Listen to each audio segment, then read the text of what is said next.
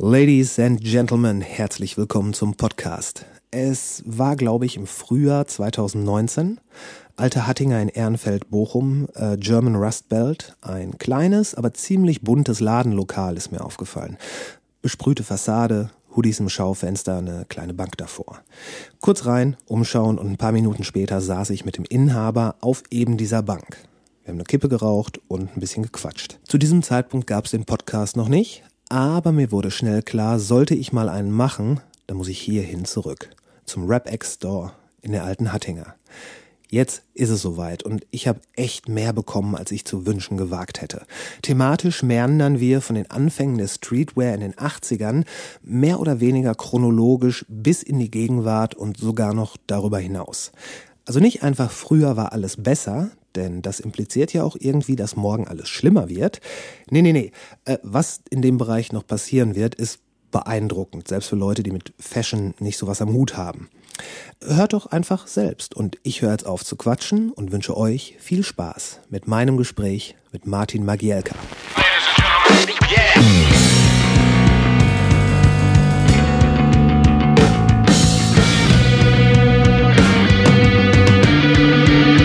It's called Intro. Natürliche Auslese. We're getting any closer. I hope you're licking it. war das nicht ganz so schlimm oder nicht ganz so geil. was wirklich drauf anlegt, könnte man Suicide bei Tiger begehen. Es gibt noch andere Feinde. Hier werden nicht so viele Leute erschossen. 10.000 Mann, wir brauchen Pferde und Kanonen. finde den Plan super. Die Welt geht zugrunde. Hat die Kontrolle über sein Leben.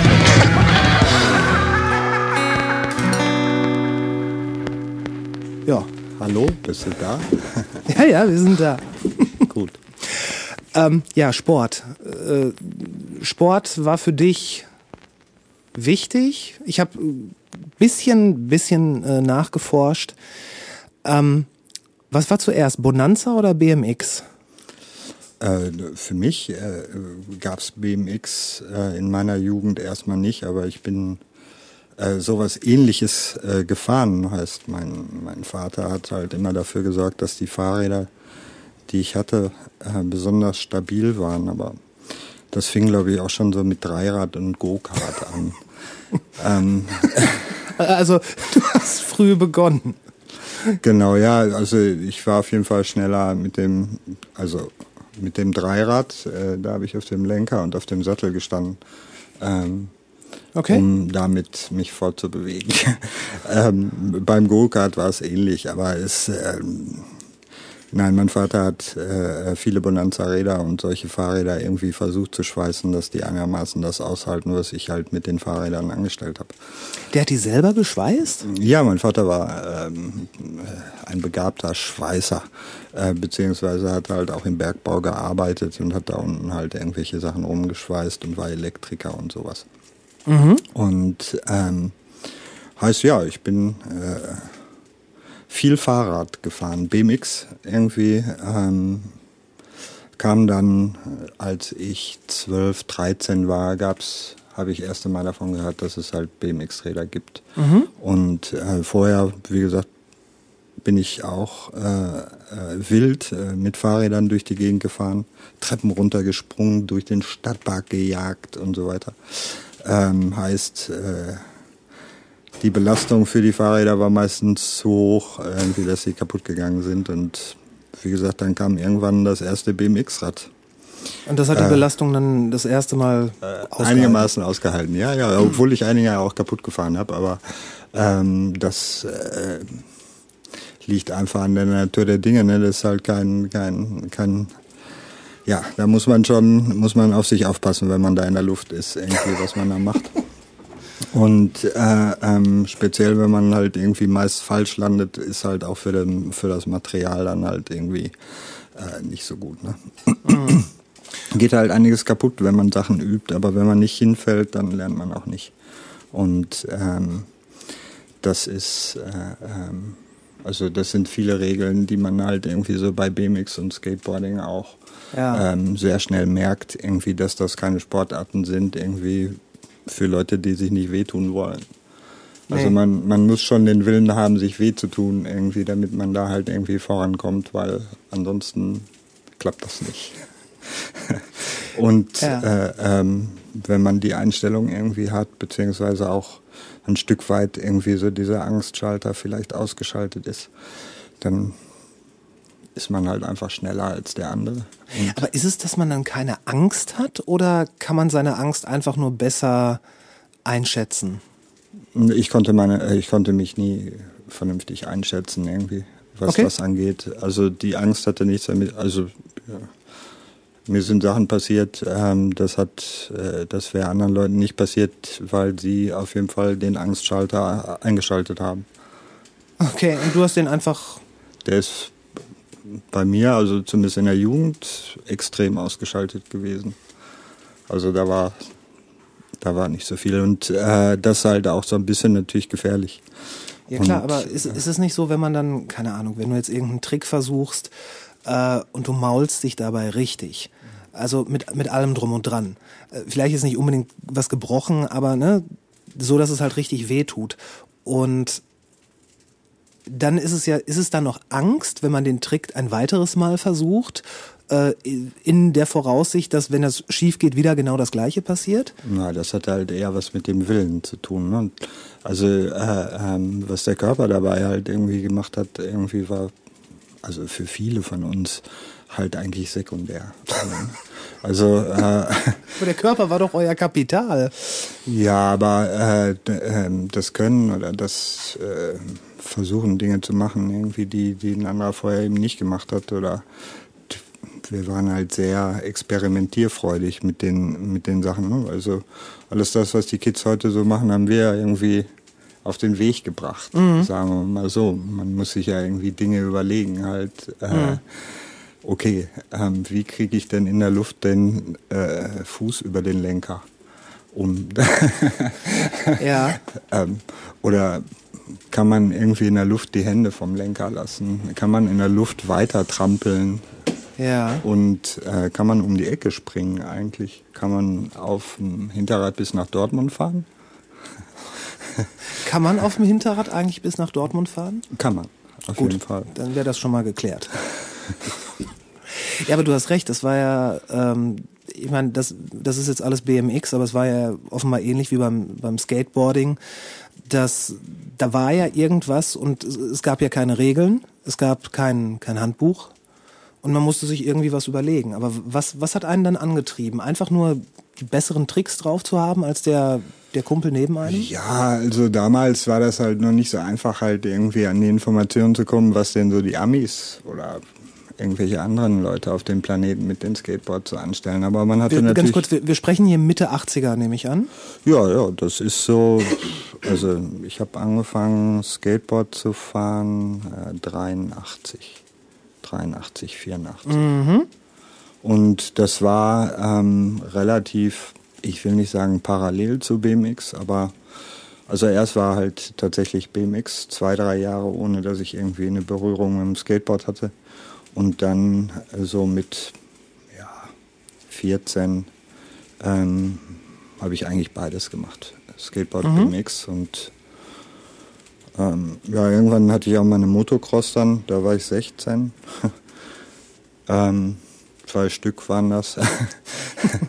und ähm, dann kam auch schon äh, ein Snowboard dazu, 1986 ungefähr. Also du hattest generell ein Fable für Sachen, wo man sich gut mit verletzen konnte. Genau.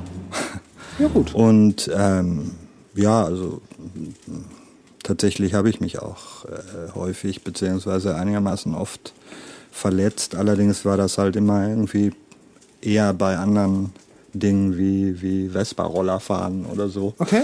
Ähm, ansonsten äh, bin ich eigentlich relativ heil davon gekommen, ähm, ohne dass ich jetzt mir, mir irgendwie, okay, ich habe ein paar Schrauben in Knöcheln und so weiter und so fort, aber ich habe äh, äh, keine, keine wirklich bleibenden Schäden, Gott sei Dank. Das, Ja, ich sehe das ja. Du hast noch beide Füße, alle Finger, so wie das aussieht. ja, Deine Zähne die sind alle noch funktionieren da. auch alle noch ganz gut, aber das hat auch äh, tatsächlich was dazu äh, damit zu tun, dass ich, ich sag mal, täglich äh, mich mit mir und meinem Körper auseinandersetzen muss, ansonsten funktioniert der nämlich nicht mehr. Was Ähm, heißt das?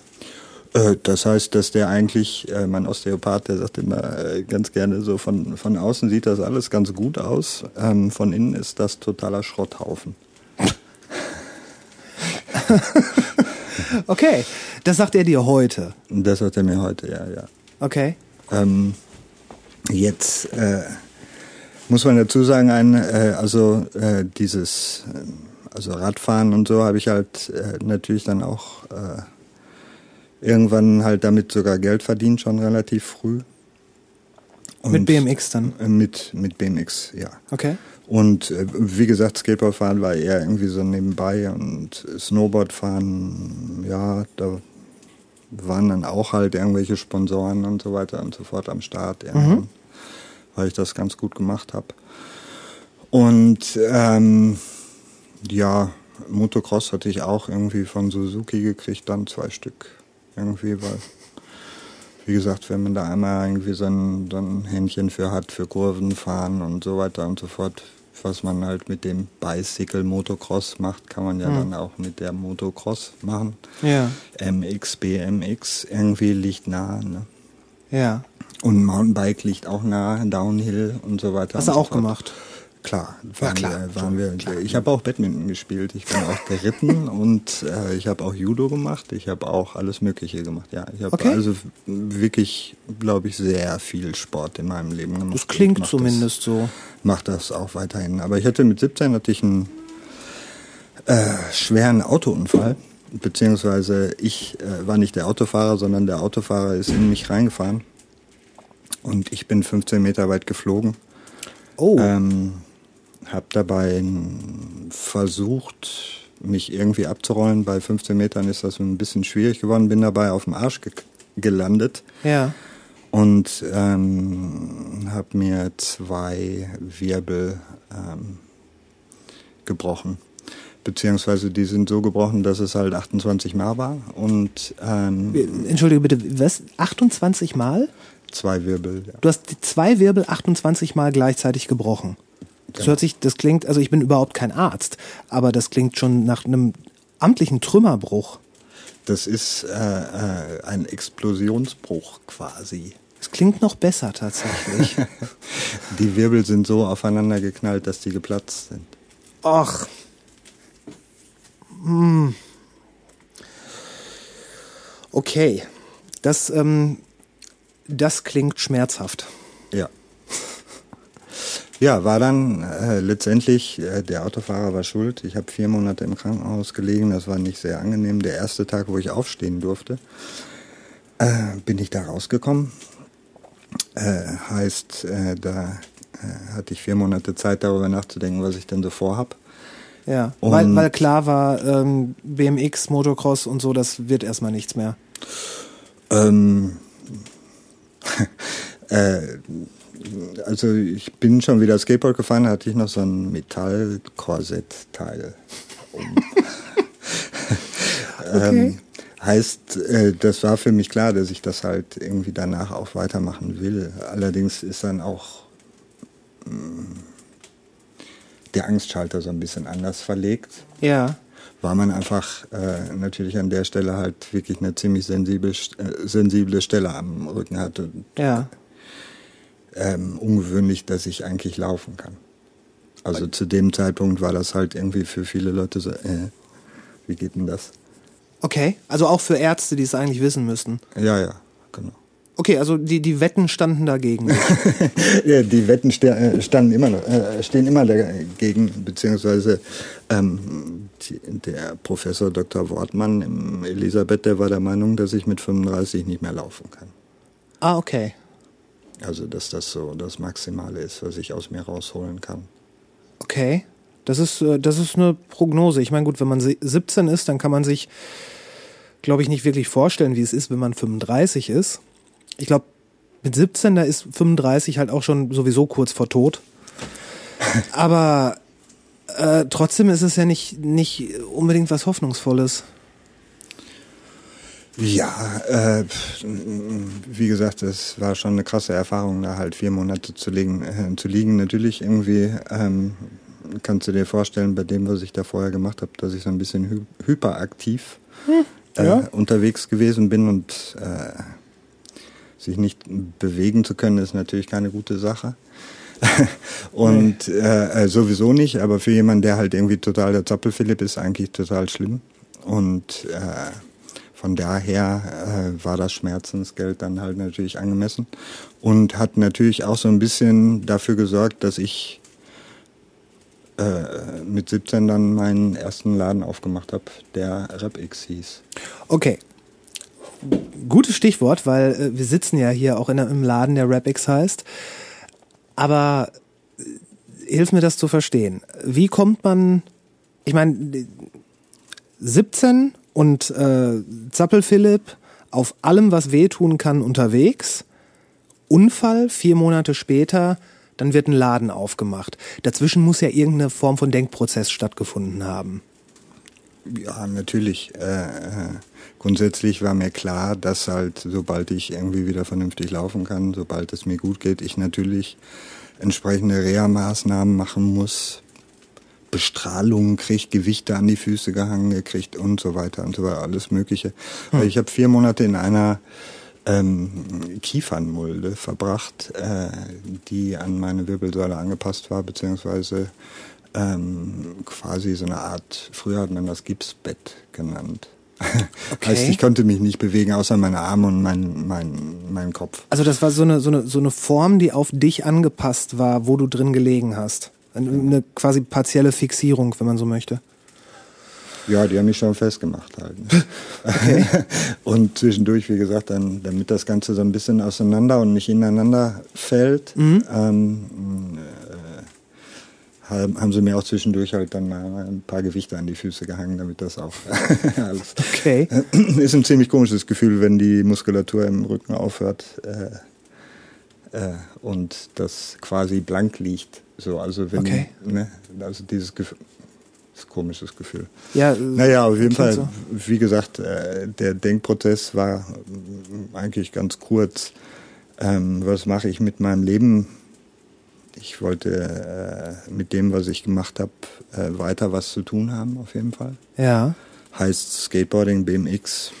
Ich hatte halt viel vorher auch mit Breakdance und Graffiti und so weiter und so fort, war auch alles halt schon da. Also diese ganze Straßenkultur. Hip-Hop, Ja. ähm, Reggae, ähm, alles an Musikeinflüssen aufgesaugt, was man irgendwie aufsaugen kann. Hm. Ähm, heißt, da war natürlich irgendwie viel, was ich dann auch irgendwie ausleben konnte. Ich hatte ja irgendwie relativ viel Zeit, habe hab mich halt viel mit Musik natürlich irgendwie am Leben gehalten und äh, viele Bücher gelesen, die halt mit so einem, haben sie mir so ein Teil gebaut, wo sie das dann halt, wo ich das immer so dann blättern konnte. So Ähm, über Kopf quasi. Ja. dass ich ein bisschen was lesen kann. Ähm, ja, verschiedene Tricks angewandt, dass man halt irgendwie natürlich auch seine Freunde äh, ähm, nicht ständig zu Besuch hat, äh, die einem tatsächlich dann irgendwann wirklich auf den Geist gehen. Ja. So, das ist halt äh, komisch. Okay. man äh, freut sich natürlich, die Leute zu sehen, halt speziell in, den, in der Anfangszeit, aber in der war es halt einfach irgendwie sehr schwer für mich, das zu ertragen, halt, dass das, Leben, was da draußen stattfindet, nur so. Von außen, von, ja, ja, quasi Ja. außen beobachten zu können, was da passiert. Genau. Äh, So ein bisschen erinnert mich äh, das direkt an meine Kinder und diese Lockdown-Situation, beziehungsweise halt so diese äh, aktuelle Situation, ähm, äh, wo ich auch so das Gefühl habe, so, das ist halt irgendwie äh, einsperrend. Ja, die Also- Welt zieht so ein bisschen vorbei, ohne dass man dran teilhaben kann oder darf. ja, genau, man erlebt ja nicht so viel. Ne? Nö. Also, ähm, ich hatte Man schmort im eigenen Saft. Ja klar, ich konnte halt erzählen, dass man. Äh, ich, ich konnte eigentlich nur dumme Geschichten erzählen. Das waren Okay. immer irgendwie äh, komische Geschichten, ne? Und äh, das, äh, man erlebt ja jetzt dann nicht so viele. Man kann dann erzählen, die Krankenschwester so und so ist heute krank. Das interessiert jetzt irgendwie die Kumpels nicht. Und äh, von draußen hört man nur, wie toll es ist, weil es war halt nur gerade Sommer. Ne? Ach ja, natürlich. Okay, und, Und, du, hast dich der, du hast dich dieser ganzen Szene oder Kultur so. Naja, Von vornherein schon war ich Ja. so interessiert halt auch an dem äh, also ich bin, bin, wo ich in Amerika das erste Mal war und da bin ich halt BMX Rennen gefahren, hat mich interessiert, irgendwie, wie heißt der Fotograf, was macht der da, wie heißt der Typ irgendwie, der äh, irgendwas designt hat? Oder was ist das für eine Hose, die der Typ anhat. Irgendwie einfach die, die, die Styles, die die Leute halt zu dem Zeitpunkt halt einfach getragen haben, waren halt für mich immer irgendwo auch was Besonderes. Halt äh, natürlich klar, wenn man halt dann erst einmal auch in Amerika ist, irgendwie denkt man, uh, äh, okay, der spielt Basketball, kann ich Ja. sehen. Ja, ja. Ne, ähm, das ist ein Ruderer. Ne? Kann man auch noch erkennen. Ja. äh, Leichtathleten erkennt sie auch sehr schnell, irgendwie die Football, äh, Footballspieler auch. Tennisspieler auch. So, ne? äh, in Amerika ist das ganz einfach, man erkennt aber auch sofort die Surfer und die Skateboarder oder die, die irgendwo dazwischen liegen. Und wenn du in New York bist, gibt es halt Skateboarder, die sprühen. Ja. Und äh, oder als Nebenjob noch Breakdancer sind oder irgendwie Rapper oder DJs oder, Oder in einer ein Punkband. Shopbesitzer vom coolen Laden oder so. Machen ihre eigenen Sachen. T-Shirts, Klamotten und so. Das hat mich immer interessiert halt die ganze Zeit schon vorher und dementsprechend ähm, ging das dann zu dem Zeitpunkt einfach weiter halt. ne? Indem ich das halt äh, vertieft habe, was ich schon vorher teilweise auch auf dem Schulhof angefangen hatte. Heißt, wenn ich in Amerika war, hatte ich natürlich eine ellenlange Liste an Sachen, die ich mitbringen musste und so weiter und so fort. Und äh, heißt, äh, ich war auch immer gut damit beschäftigt, irgendwelche Surfshops oder irgendwelche Marken zu suchen, be, zu, zu finden, irgendein Zeugs sozusagen. Ja. Und ähm, Was, was, was waren damals so die, die, die Marken, nach denen man auf der Suche war? Also auf jeden Fall halt zum Beispiel, äh, also eine der ersten Marken, die mir in, in mehrfach halt irgendwie positiv aufgefallen hat, ist halt Stussy. Stussy, okay? Sean Stussy irgendwie, also der ist ja mm, im Prinzip in, in Kalifornien halt groß geworden, halt eigentlich mit äh, Surfboards shapen. Ja. Heißt, wo ich erst einmal in Kalifornien war, habe ich bei Surfern in so einer WG übernachtet, weil einer der Jungs, mit dem ich im Team war, ähm, Jamie, ähm, der äh, war auch Surfer, also BMXer und Surfer. Und äh, bei dem bin ich irgendwie untergekommen. Und äh, morgens bin ich aufgewacht und da lag so ein, die hatten immer oben unter der Decke die Surfbretter an so zwei Gurten hängen. Einfach so unter die Decke geschoben. Und man wacht dann halt auf und über einem liegt halt dann Das das, Surfboard. sein Surfbrett oder drei Stück übereinander. Aber ähm, äh, da stand dann halt irgendwie äh, Stussy. So, was ist das denn? Hab Ist ich- eigentlich auch ein komischer Name. ja, genau, halt vor allen Dingen für eine amerikanische Ja, mit Marke. Ü, da Mit haben die- Ü ja, und ist schon Und merkwürdig. ich so, hä, warum hat der ein Ü da drin und Ja. was steht denn da überhaupt? Und dann, also hat mich halt irgendwie, wie man wahrscheinlich sagt, gecatcht und ähm, habe mich dann dafür die Marke interessiert. Das war dann, das ist 83. Äh, Damals hat Stussy aber noch keine Klamotten gemacht, oder? Doch, der hatte, zu dem Zeitpunkt hatte der angefangen, der hatte so alte Armeebestände aufgekauft und hat das Düssi drauf gekrickelt. Ja, so. Da weiß man auch, woher die Cargohose kommt. Äh, Genau. Und äh, der hatte halt, also zu dem Zeitpunkt kann ich, äh, also es gab halt relativ viele Neon-Shorts von Quicksilver, Gotcha und solchen Marken und Billabong und alles, was so Surfen zu bieten hatte. Da gab es natürlich auch ein paar coole Sachen. Wave Riding Vehicles zum Beispiel, geile Marke aus Miami. Gibt's nicht mehr, oder? Doch. Echt? Noch, ja, gibt's Wave. Riding Vehicles. Habe ich ein Tattoo. Das Logo habe ich als Tattoo auf dem Rücken. Okay. Also die Marke mochtest du sehr. Genau, die waren auf jeden Fall ziemlich cool. Aber ähm, es gab halt auch irgendwie Stussy und Stussy war halt an der Stelle dann halt äh, ähm, so ein Kontrastprogramm zu dem, was man halt irgendwie diese Sunny Boy Beach Boys äh, gesehen hat. Ne? Und ähm, es gab halt einfach auch eine ganz andere Mentalität unter den Surfern halt. Ne? Nicht so dieses Chicks jagen und äh, so das, was man so aus Kalifornien irgendwie kennt. Also das, das Klischee, das stimmt schon. Mm, Ja, das gibt's, gab's, weiß gar nicht, aber äh, da gibt's verschiedene Mentalitäten und Stussy war halt eher so ähm, vielleicht inspiriert von New York und dem ganzen Style, wie man halt irgendwie auf der Straße halt ist und das halt irgendwie so in die ins Surfige reinzukriegen. Ne? Und aber auch damals halt dann mit den ganzen Reggae und mit den, ich sag mal, äh, ja, Reggae-Motiven oder mit den neuartigen Motiven und auch mit einem, ich sag mal, anderen Preis versehen, äh, war das, äh, war das einfach Streetwear. Heißt anderer Preis und Streetwear, das war günstiger, Nee, teurer. ja. Okay. Das ist interessant. Ich meine, wenn man so drüber nachdenkt, ne, Streetkultur und äh, sich so die Straße zu eigen machen, sei es jetzt mit dem Board oder sei es durchs Sprühen, äh, warum ist dann Streetwear teurer? Warum, warum macht das Sinn?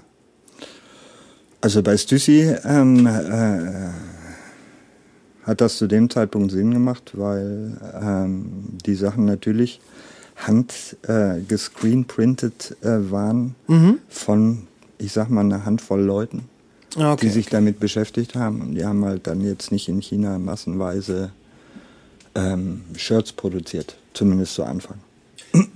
Hat man damals schon in Und- China Shirts produziert in den 80ern? Ähm, nein, meistens hat man äh, Blanks gekauft und die gedruckt. Ne? Ah ja, okay. Von Und Fruit of the Loom oder sowas. Fruit of the Loom, Haynes, Ja. BFT war damals ja, halt ja, so die ja. Gillian. äh, Gildan und so. Gildan. Und, äh, ups. Ups. Äh, gab verschiedene, ne? Ähm, äh, Reigning Champ, boah, Hammer. Ähm, gibt halt, äh, gibt halt da einfach verschiedene äh, Sachen, die man da an Blanks sozusagen finden konnte und äh, die wurden dann halt bedruckt.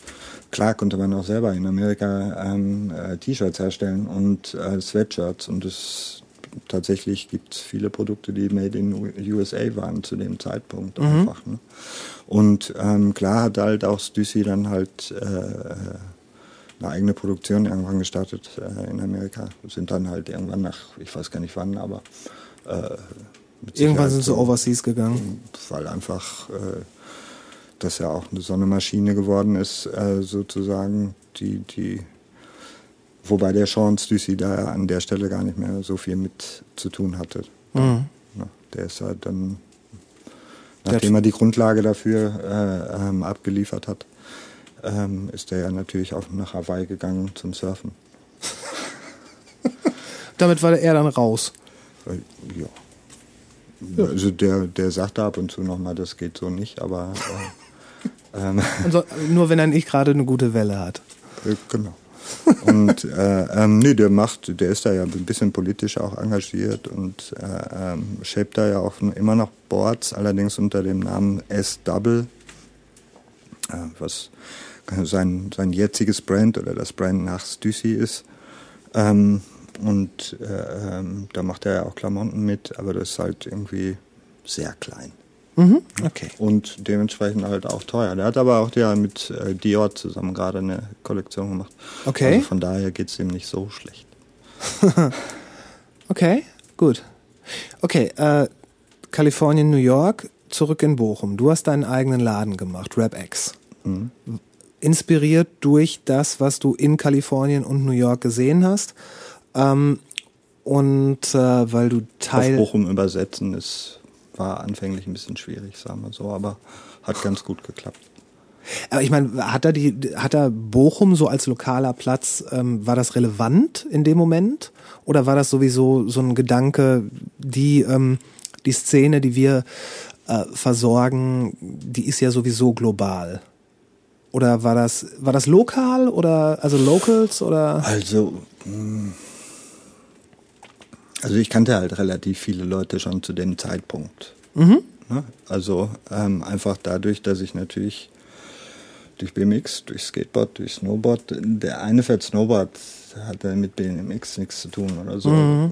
Ich hätte, Du hattest ein breites Netzwerk, wie man heutzutage sagen würde. ja, ich Okay. kannte viele Leute. Ja. Und habe auch schon, wie gesagt, auf dem Schulhof immer die Sachen, die ich halt irgendwie so Heißt, ich hatte schon so eine gewisse Klientel. Ja, okay. Und äh, dann fehlte mir eigentlich nur so der Anlass, ne? vielleicht.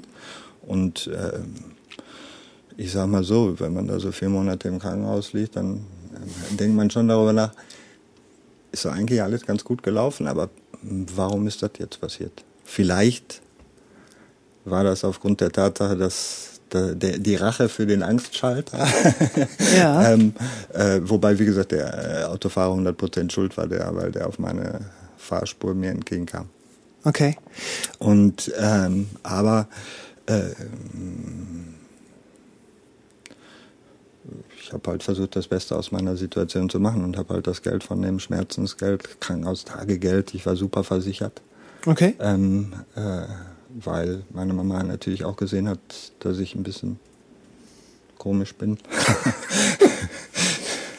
Ja, okay. Und äh, dementsprechend äh, ähm, Du hattest ein bisschen was auf Tash, um was eigenes aufzuziehen. Genau, und Schule fand ich schon immer doof an der Stelle. Und äh, wie gesagt, das war halt auch schwierig für mich. Ne? Also Mhm. ich war halt per Bund Deutscher Radfahrer in den USA und äh, wenn dann auch mal eine Woche länger gedauert hat oder so, wenn die Ferien zu Ende war, war, war ich immerhin irgendwie gerade sieben Wochen in Kalifornien und bin von San Diego nach San Francisco irgendwie unterwegs gewesen. Wenn man dann in Bochum in der Schule sitzt, ist das irgendwie komisch. Dann auch noch in der Hildegardis. Ja, das ist dann, ja, Ich war erste Generation jung. Auf dem Okay. Mädchengymnasium. okay. Heißt 900 Mädchen und 63 Jungs. Oh, das ist, oh. Das ist schwierig. Das ist schwierig. Ja. Auf jeden Fall. Okay, ja gut, ja, und äh, ja, Kalifornien hat, soll ja im Sommer auch recht schön sein, gerade wenn man gerne draußen ist. Mhm. Hat bestimmt einiges. Äh, dann hast du, dann, und dann hast du gesagt, ich will jetzt, oder wolltest du dann deine eigenen Klamotten machen oder wolltest du so ein, so ein Import-Export-Dingen machen? Also wolltest du Sachen aus den USA kaufen oder direkt deine eigenen? Ähm, das mit den eigenen Sachen kam relativ zügig, nachdem wir den Laden aufgemacht haben. Aber eigentlich war es ein Einzelhandel mit Textilien und Skateboards und anderen Accessoires, nenne ich das mal. Mhm. Und Also die wir hatten halt auch Mhm. Snowboards, Sprühdosen und sowas alles. Und ähm, War das so ein bisschen der Laden, den du gerne als Kunde besucht hättest? ich habe die Sachen eingekauft, die mir am besten gefallen haben. Ja. Gut. Und ähm, da konnte man sich auch relativ gut drauf verlassen, dass ich da mich ganz gut auskenne. Und ähm, letztendlich äh, der Laden ähm, ist ja entstanden 1986 und ähm, gilt so ein bisschen als Vorreiter für das, was man heute halt Streetwear auch nennt überhaupt. Ne? Weil äh, zu dem Zeitpunkt gab es vielleicht halt äh, einen Graffiti-Laden in New York und dann gab es auch bestimmt schon einen ganz coolen Sneaker-Laden. Dann gab es auch einen Skateboard-Laden. Und- In New York. In New York, ja. Es gab auch einen Skateboardladen in Münster. Es gab auch Titus. zum Beispiel. Ähm, es gab einen Skateboardladen in Frankfurt, in Berlin, in Köln. Ja. Im Ruhrgebiet jetzt so an der Stelle noch nicht so richtig. Ähm, Ja, Und generell klingt das ja relativ übersichtlich. Ähm, ja, Skateboards verkaufen ist lustig, irgendwie, wenn das auf einmal boomt. Und aber grundsätzlich äh, ähm, war das äh, kein, kein reiner Skateboardladen, sondern hat sich halt, wie gesagt, aus, aus vielerlei Hinsicht mit Jugendkultur im Wesentlichen auseinandergesetzt. Und ähm, die Leute, die da gearbeitet haben, waren alle genauso jung wie ich natürlich und ähm, dementsprechend war das Ganze halt mit einer gewissen Energie behaftet. Ja, okay. Äh, zudem hatten wir irgendwie die Top, also schon relativ schnell, also das, was man heute heutzutage die Top Streetwear Marken nennt, hatten wir in dem Laden und das nicht nur aus USA oder Berlin, sondern äh, auch aus, aus Japan und so weiter und so fort sehr früh. Aus London viele Sachen. Aha. Ähm, heißt, ich habe mich relativ viel damit beschäftigt, durch die Gegend zu fliegen und cooles Zeugs zu suchen und das äh, nach Bochum zu schicken, damit meine Kumpels das gut verkaufen können. Okay, das war, das war dann, ja gut, das ist ein guter Job, glaube ich. Ja. Okay, war der Laden auch hier, wo wir jetzt hier sind? Nee, der Laden war zuerst an der Dorstener Straße unten am Kortländer, ist das in Bochum. Ja. Da ist jetzt ein Kiosk drin. ähm, der äh, zweite Laden, den wir dann gemacht haben, äh, hieß 48. Ähm, der war auf der Kortumstraße, ähm, da wo jetzt äh, ehemals der Burger King drin war und jetzt die Fenster zugesprüht sind. ähm, und äh, dann sind wir äh, wieder aus der Stadt raus, weil da hatten wir nur so ein Jahr Spaß gemacht, weil das war so ein auslaufender Mietvertrag von so einer Firma, die pleite gegangen ist und wir haben uns das Ladenlokal günstig schnappen können für ein Jahr und sind dann von da aus wieder ähm, raus aus der Stadt und zwar nach Altenbochum auf die Alten Bochumer Straße 1. Das war so ein Bungalow äh, in diesem äh, Areal, nenne ich das jetzt mal, was so ein hufeisenförmiges Gewerbehof war, haben wir damals das Chakare gemacht. Chakare ist das Paradies der Vulkanier. Ähm, Was? äh, das äh, aufgrund der Tatsache, weil mein Hund hieß Spock. Okay, das, ist- das, ist eine, das ist eine schöne Kausalkette. Aber macht natürlich voll Sinn. Der Hund hieß Spock, also ist es dann das Paradies der Vulkanier. Hat der Nee. Hund sich da wohl gefühlt? Nee, das Chakare wird also S-H-A-K-A-R-E-E geschrieben und Ja. ist in dem Vulkanier-Lexikon als Paradies sozusagen ausgeschrieben. ja, Und ähm, dadurch, dass das wie so ein Karree war, haben Ah. wir das Chakare genannt, ja, okay. weil mein Hund muss, hat ja täglich da auf das Chaka, also auf das Karree aufgepasst und dementsprechend ähm, war es für ihn auch so ein bisschen sein Paradies vielleicht. ne? Okay, ich verstehe. Aber ähm, da war halt Repex, da war Subtown Records, da war Seven Star Tattoo, da war Nova Records und wir hatten dann dazu noch äh, eine Agentur gemacht, halt, die ja, ähm, sich um Hip-Hop und Drum and Bass und Funky Soul ähm, äh, Still Lounging haben wir irgendwie so eine Partyreihe gemacht. Ähm, wir haben viele Sachen gemacht. Sagen Ja, wir so. schon. war jetzt äh, nicht nur, dass das äh, ein Laden war, sondern wir haben uns halt irgendwie mit, mit vielerlei Sachen beschäftigt. Ähm, ja, Aber immer, immer so diese, also immer diese, dieser holistische Ansatz an diese Kultur, an diese Jugendkultur, an diese Street Culture.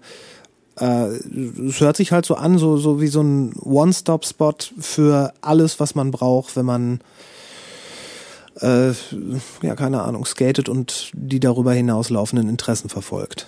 Ihr hattet Dosen zum Sprühen, ihr hattet Musik, äh, Tattoos, sagtest du, konnte man sich auch gleich noch machen. Ja, weil der hat der Chris gemacht, ne?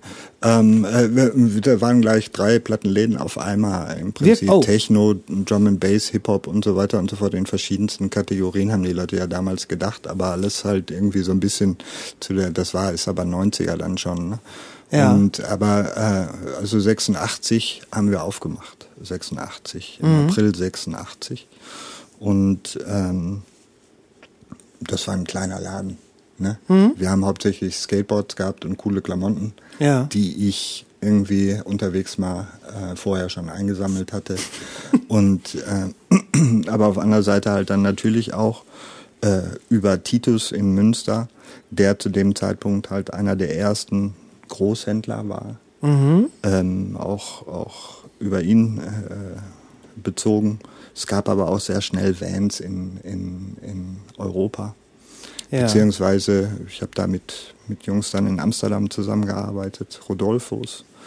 Ähm, heißt, wir haben zusammen Bestellungen in, äh, bei Vans in Amerika gemacht, äh, weil zu dem Zeitpunkt waren die noch handgemacht und äh, man musste die quasi in den Vans Stores bestellen.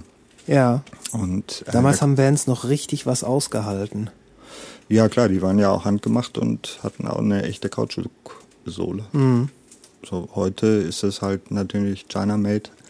Aber ähm, hey Chris, tut mir leid.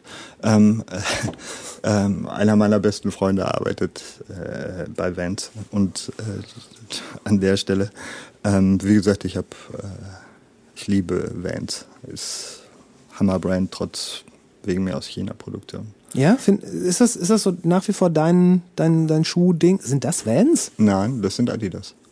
Das sind Adidas? Quatsch. Echt? Okay, die sehen jetzt die sehen nicht wie Adidas aus. Also ich gucke Ja, hier auf bei, meisten, bei meinen, den meisten Schuhen, die ich trage, ist das verwirrend. Also ich, ich gucke hier auf weiße Schuhe, die, äh, ich weiß nicht mehr, also weiß Leder. Und die sehen halt auch eher, gerade mit diesem Muster da hinten, die sehen eher aus wie Vans.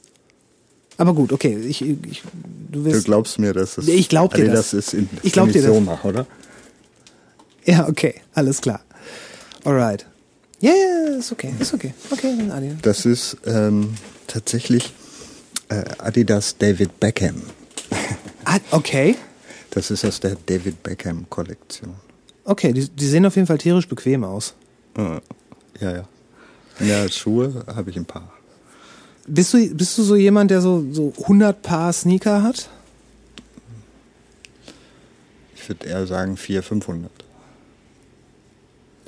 Okay. Okay. Aber dann auch, auch so ältere Schätzchen oder immer so äh, ganz neue Sachen nur? Ich, äh, ich habe wenig neu, also ich kriege ab und zu mal Schuhe geschickt, sagen wir so. Aber ähm,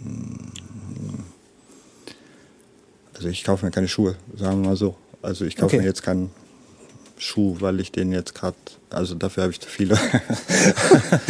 Okay. Und äh, wenn, dann muss es wirklich irgendwie etwas sein, wo ich halt sage, so, okay, habe ich noch nicht. Aber die meisten habe ich alles schon. Also äh, von daher, ähm, Vier bis 500 Paar. Also hast du ein eigenes Zimmer für die Schuhe?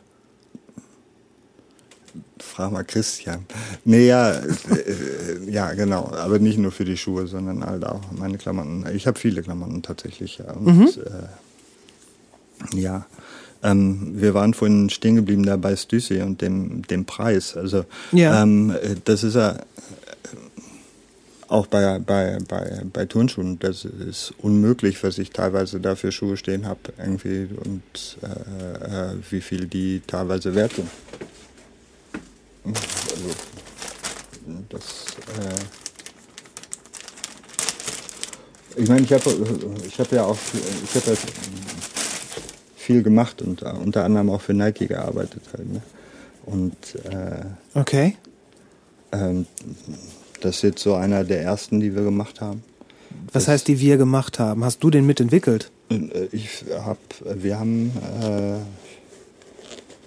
es gab halt die Phase mit diesem RapX, äh, wo wir halt einen relativ schönen Laden gemacht haben, Ja. der auch äh, durch sein Design, durch sein Outfit und so weiter und so fort und nicht nur inhaltlich halt top war, sondern halt auch äh, in, bei Sports International irgendwie in dem Interior Design Top 10 irgendwie waren wir auf Platz 5 und so. Ähm, Und die RAG Crew prägte die Hip-Hop-Szene. Hier äh, sagt der, der Afro, der Carsten, der Ja. lange bei uns auch gearbeitet hat, der Carsten. Ah, okay. Der Pachel, der, der Ja, ja. G. Ich habe mit den ähm, mit den beiden Jungs, die den äh, die die Doku gemacht haben, mit Julian und Ben habe ich auch einen Podcast ge geführt. Ach, schön. Hier gab es a- eine gute Szene. Auch die Skate-Szene hat sich entwickelt mit dem Label RapX. Darum war Bochum der Dreh- und Angelpunkt. Word. Carsten Stienicke alias Afro. Okay. Habe ich mir, hat man mir zukommen lassen. Darf ich mal bitte? Ja, mir, mir fällt mehr und mehr auf, was hier in Bochum eigentlich alles los war. Ich bin halt kein gebürtiger Bochumer, Ich bin hierher gezogen. Aber. Okay. Ja gut, ich sollte jetzt vielleicht nicht während des Podcasts den Zeitungsartikel lesen. Warum nee, sehr gut. Bitteschön. Alright, also ähm, ja, es gab die, äh, die Rap-X-Zeit und es war ein sehr äh, ja, ganzheitliches System. Also Design passte, ähm, Attitude passte, du hattest ein gutes Team und äh, du hast saumäßig viele Schuhe. Und jetzt wieder zu den Schuhen. Ein schwarzer Nike. Ja, der auf dem Bildschirm ist der gleiche wie der, den du in der Hand hast. Darf ich? Ich bin auch ganz vorsichtig. Ah. Der erinnert mich jetzt gar nicht mal vom Design, aber von der Passform. Wir reden hier über einen Cho Chocolate Dunk. Wir reden Nike über- SB. Okay, Chocolate Dunk. Das ist, so heißt das Modell. Genau, das ist in Zusammenarbeit mit der Skateboard-Marke Chocolate Aha. entstanden, der Schuh. Einer der ersten Nike SB, die entstanden sind. Zu erkennen daran, dass er noch nicht mal als Nike SB oben an dem Schild steht, aber schon eine dicke, so äh, dicke Zunge und eine R-Sohle eingebaut ist. Was beim normalen Dunk nicht ist. Die R, äh, R-Fußbett. Ist das ein. Ich weiß sehr wenig über Schuhe. Ist das ein neuer oder ein alter Schuh? Das ist ein, äh, äh, der ist jetzt alt, aber der ist neu. Also der ist ungetragen, sagen wir mal so. Okay, er ist ungetragen, aber wa- wann ist dieser Schuh produziert worden? Der ist von 2002. Okay. Also ein 20 Jahre alter Schuh. 2002, ja. genau. 18 Jahre alter Schuh. Okay. Okay. Das waren so mit die ersten, die wir gemacht haben. Also, äh, wir haben den Laden so gut gemacht, dass viele Leute ähm, natürlich auch gefragt haben, ob wir Distributeur werden wollen von der und der Marke, die und die Marke, ob wir die Marke noch haben wollen und das noch reinnehmen wollen. Viele Leute sind zu uns gekommen und wollten unbedingt mit ihrer Marke bei uns in dem Laden sein. Okay. Und ähm, heißt, wir hatten damals schon relativ äh, guten, gutes Standing in der Szene und das nicht nur lokal, sondern theoretisch weltweit, weil wir hatten auch Teamfahrer mit Skateboard-Teamfahrer in New York, in Amsterdam und haben internationale Wettbewerbe organisiert, wie zum Beispiel die Skateboard Europa Cup 1989 in der Grugerhalle Essen. Äh, Wir haben verschiedenste Dummheiten gemacht, wie ein Flashmob von Graffiti-Sprühern, die durch die Nacht die ganze Stadt angemalt haben. Wir haben viele, viele Dinge gemacht, die man eigentlich irgendwie als Ladenbesitzer weniger macht oder so. Eher Und so als dadurch- Gangleader macht man sowas. Nein, das äh, war ich ja nicht alleine. Das, äh, da gibt es ja viele, die da äh, unterwegs waren und die auch Teil Der Gang äh, von, waren. von ja, äh, man, wir hatten das auf, auf T-Shirts stehen, das hieß dann Rap X Posse Gear. Heißt, also diejenigen, die halt so ein Shirt getragen haben, waren meistens bei uns gut Freund. Man konnte die Shirts nicht im Laden kaufen, also Rap X selber. Hat man jetzt unter den ganzen Top-Shirts, die da so waren, hat man, war hangen da eigentlich kein Rap X T-Shirts, was man so aus dem Ja, ja, schon klar. und damit zur Theke gehen konnte und sagen konnte, ich hätte gern das T-Shirt. Ja. Sondern man Auch, musste aber auch halt das, schon- das kommt ja so ein bisschen diesem Gang-Gedanken nach. Ja, das war aber hinterher auch eine Riesengang. Ne? Ist doch gut. ja, Große ja. Gang.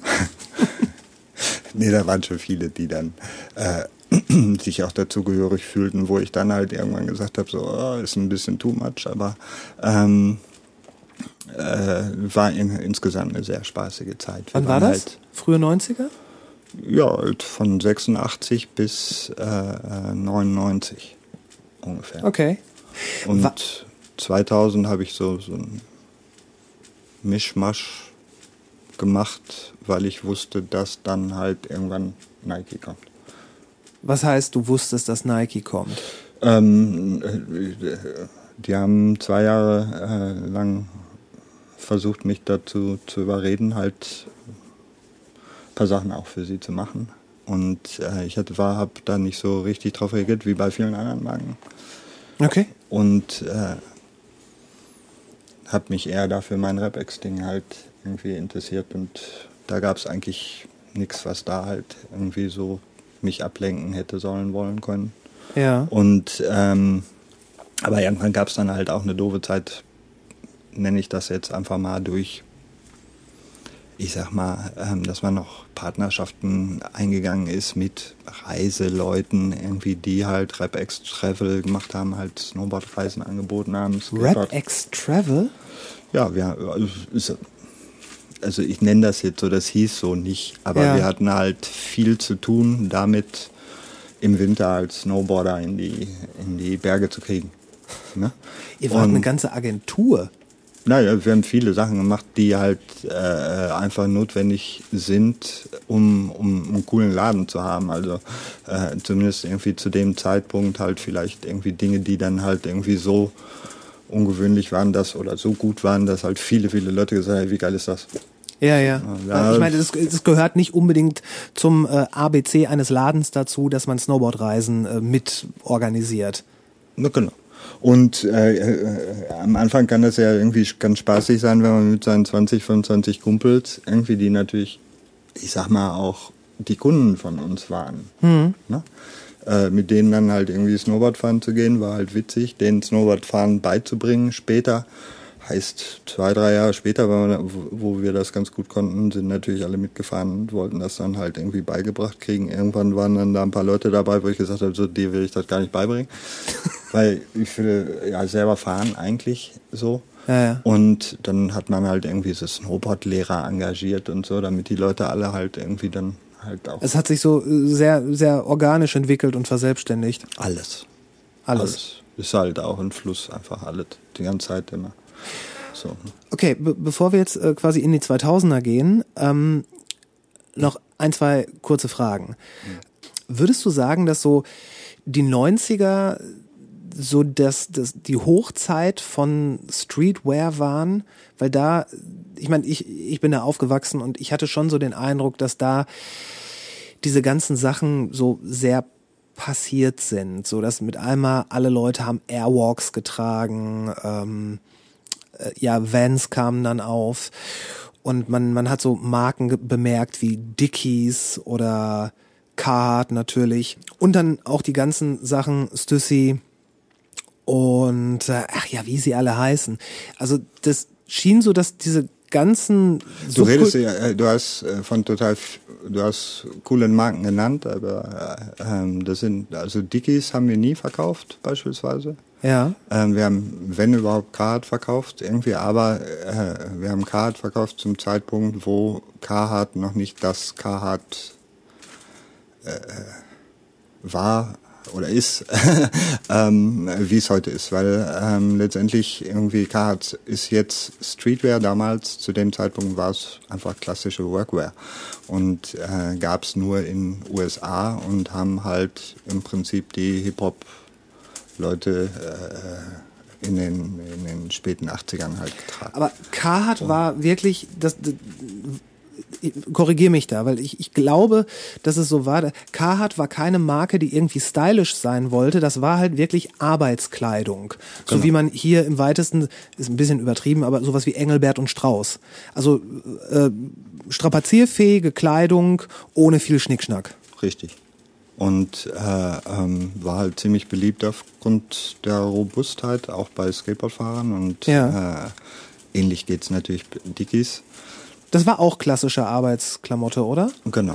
Äh, und äh, ähm, uns ging es halt so um die, um die Westen und um die Jacken und äh, halt so dieser Duckdown äh, ähm, Carhartt-Look, äh, dieses Braun, äh, war halt einfach zu dem Zeitpunkt halt auch in der ganzen Hip-Hop-Kultur einfach in den USA halt sehr schnell verwurzelt. Ne? Ja. Und ähm, Das war aber, glaube ich, soll ich die Geschichte so erzählen? Ich weiß nicht, ob ihr die hören wollt. Ähm, der Edwin Fay ähm, war der schlaue Mann, der ähm, sich das Label Carhartt oder mit denen in Amerika zusammengesetzt hat und gesagt hat, so hey, ähm, ich habe da was vor. Äh, ich möchte gerne Carhartt äh, äh, die, den Namen und die Lizenz und das Duckdown und euren Style und will aber daraus halt ein- eine Streetwear-Marke machen. Und der hat die Lizenz für Europa sich, zu- das ist jetzt, boah, schon ganz schön lange her, dass er sich das geangelt hat. Und äh, ähm, das ist Work in Progress. Work in Progress sitzt in Basel und in Weil am Rhein und Grenze hin und her, ne? Schweiz. Mhm. Ja, weil am. Rhein, da war ich tatsächlich mal. Das ist eine ganz, eine sehr triste Stadt. ja, ja, wenn man die Outlet-Stores irgendwie vermeintlich ja, Die Stadt besteht nur aus Outlet-Stores äh, gefühlt. nicht mag. Ähm, ja, also wir gehen öfter mal mit der Familie irgendwie, weil unsere Familie in Freiburg wohnt. Äh, Okay. Freiburg wiederum ist sehr schön. Ja, finde ich auch. Und ähm, aber der Edwin, der macht das super da mit dem Card Brand irgendwie und äh, Also der, der hat einfach nur gesagt, ich, ich, ich vermarkte euch jetzt als Streetwear und lasst mich mal machen. ne, Lizenznehmer, klassische Lizenz Mhm, okay. äh, äh, ne? Der hat den Namen für Europa und Carhartt selber durfte jetzt nicht auf die Idee kommen, sozusagen in einer Streetwear Boutique ihre Sachen zu verkaufen. Also ist, wenn du sagst für Europa, heißt das Carhartt in Europa stellt sich anders dar als zum Beispiel Carhartt in den USA? Richtig. Jetzt gerade nicht mehr. Ja. Aber ähm, ich würde sagen, die ersten 20 Jahre in jedem Fall, weil nicht mal ein Carhartt, also ein europäischer Carhartt Skateboard-Teamfahrer nach Amerika reisen durfte und dort Carhartt tragen durfte. What? Also das war relativ strikt getrennt, Mhm. nennen wir es mal so. Ich habe kürzlich beim Aufräumen noch ein paar von diesen alten Rugged-Magazinen gefunden. Kennst du die noch? Ja, klar. Diese- Hab ich alle. Du hast die alle. Gut. Ja, ich habe ein paar davon gefunden. Und ich fand damals die Idee so geil. Äh, das, es war ja, eigentlich war es ja ein Carhartt-Magazin, was sich so gut wie gar nicht mit Carhartt auseinandergesetzt hat, sondern eher mit dem, äh, so mit dem, worum oder wofür sich Leute interessieren könnten oder sollten, die potenzielle Carhartt-Träger sind. Also es war eher so der Lifestyle, das, was, was ein Carhartt-Kunden interessieren könnte.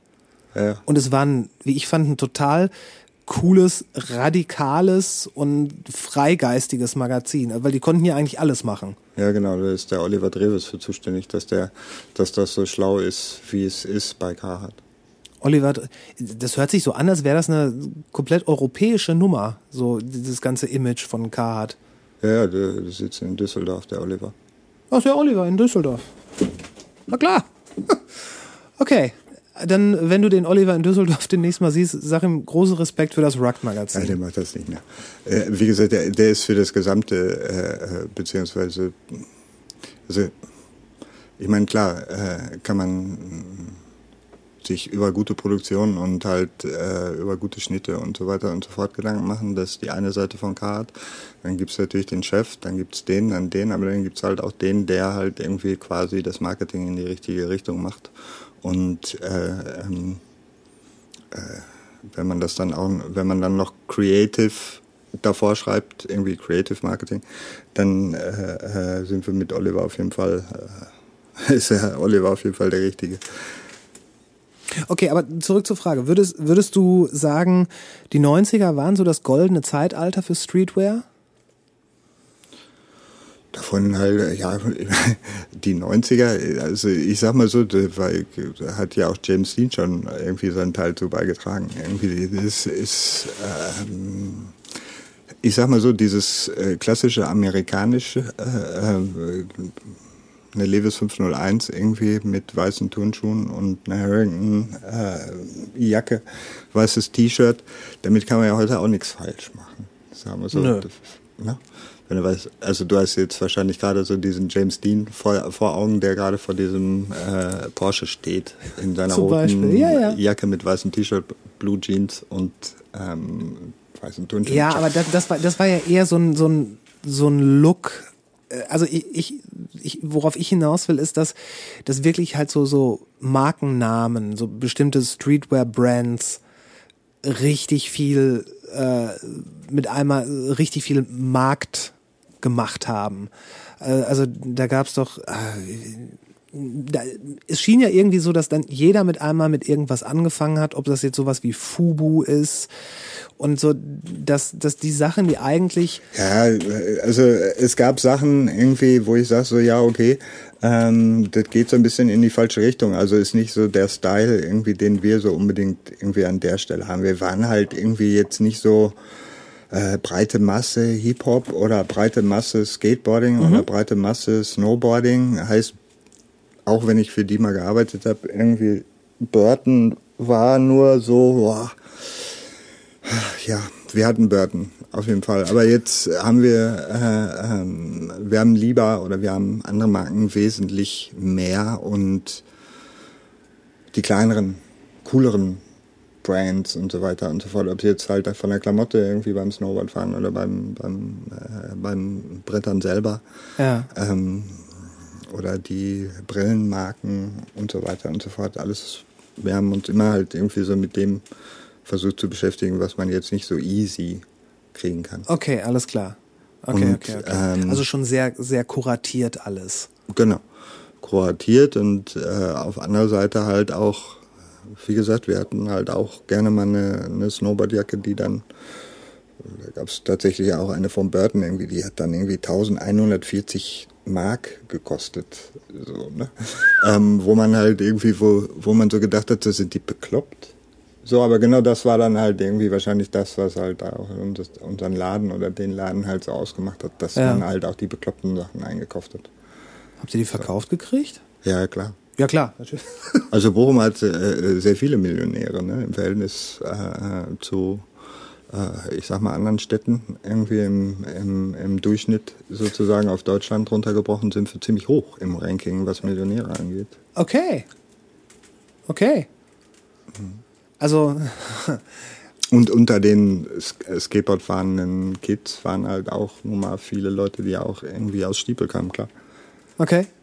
Oder aus Essen Ja, ja, okay, okay. Die auf jeden Fall das nötige Taschengeld dabei hatten. oder aus Düsseldorf oder aus Frankfurt oder aus Amsterdam oder aus Berlin oder aus wo auch immer her.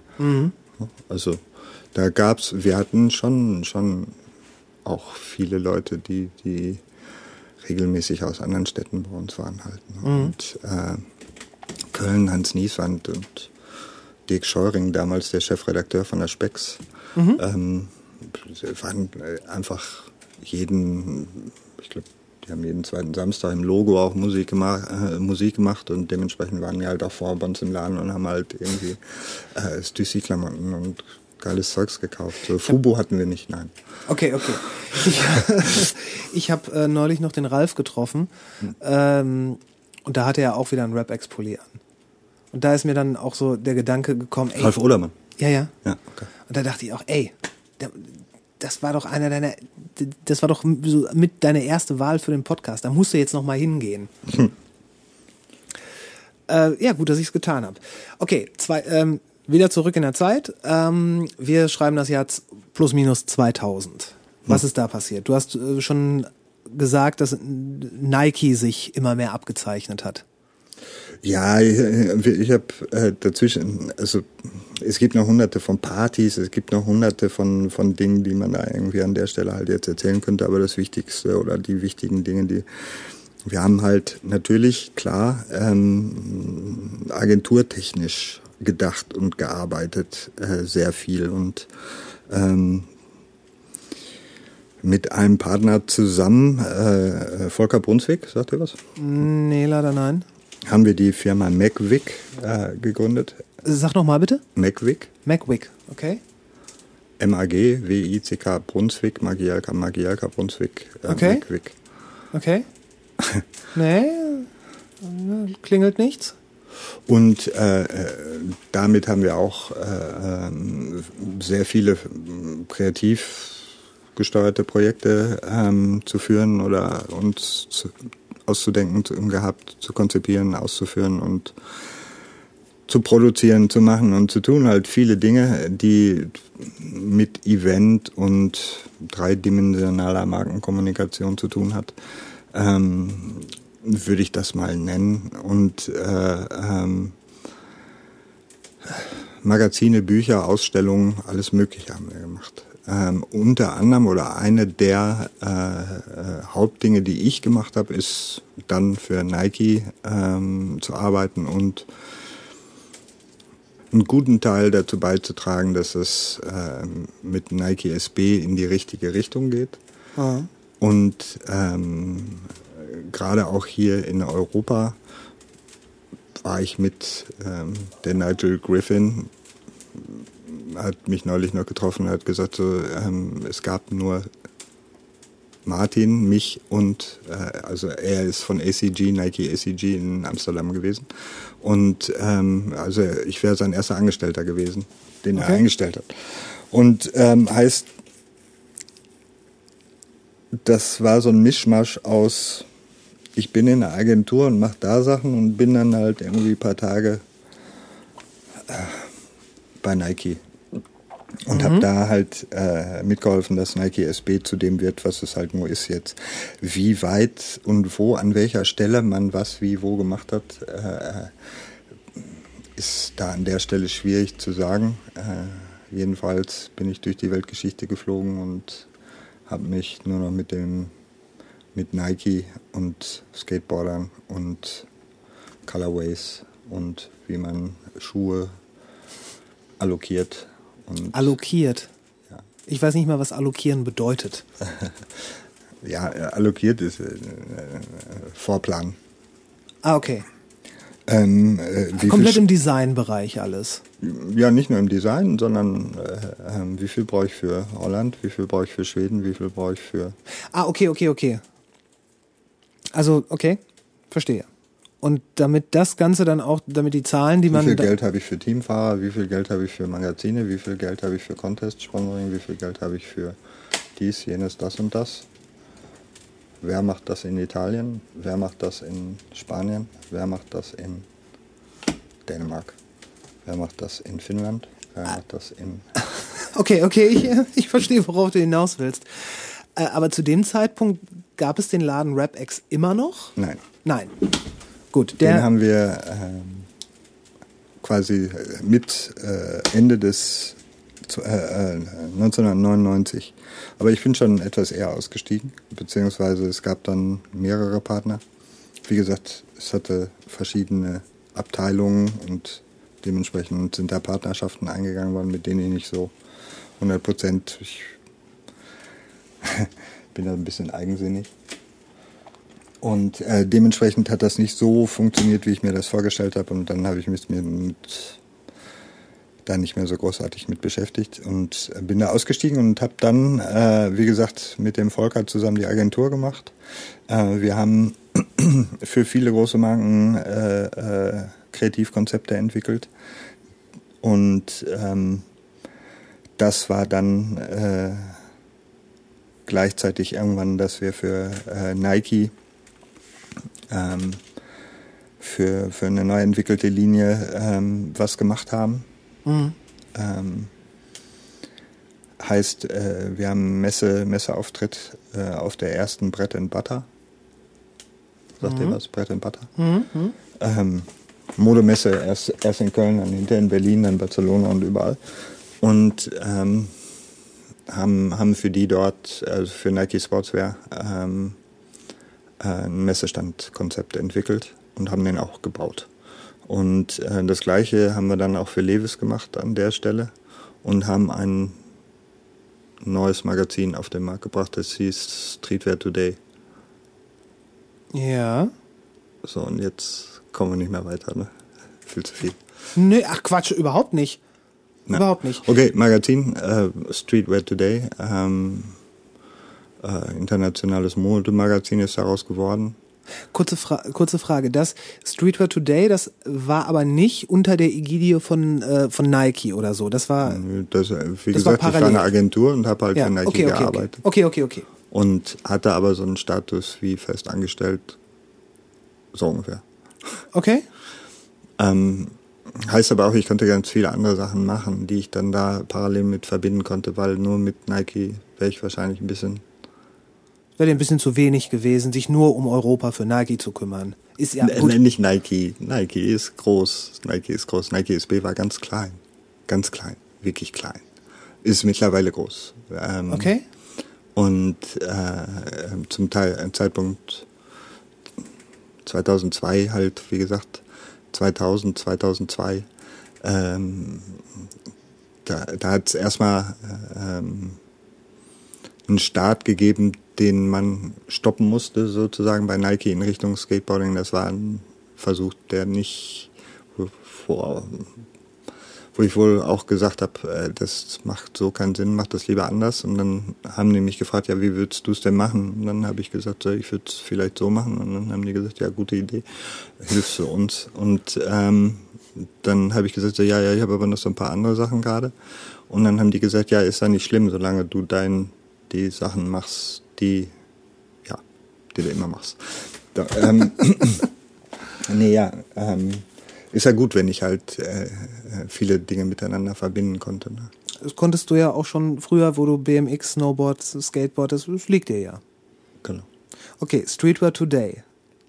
Das heißt, du hast das, das bei dem Magazin, was du, das, das hast du mitentwickelt, rausgebracht?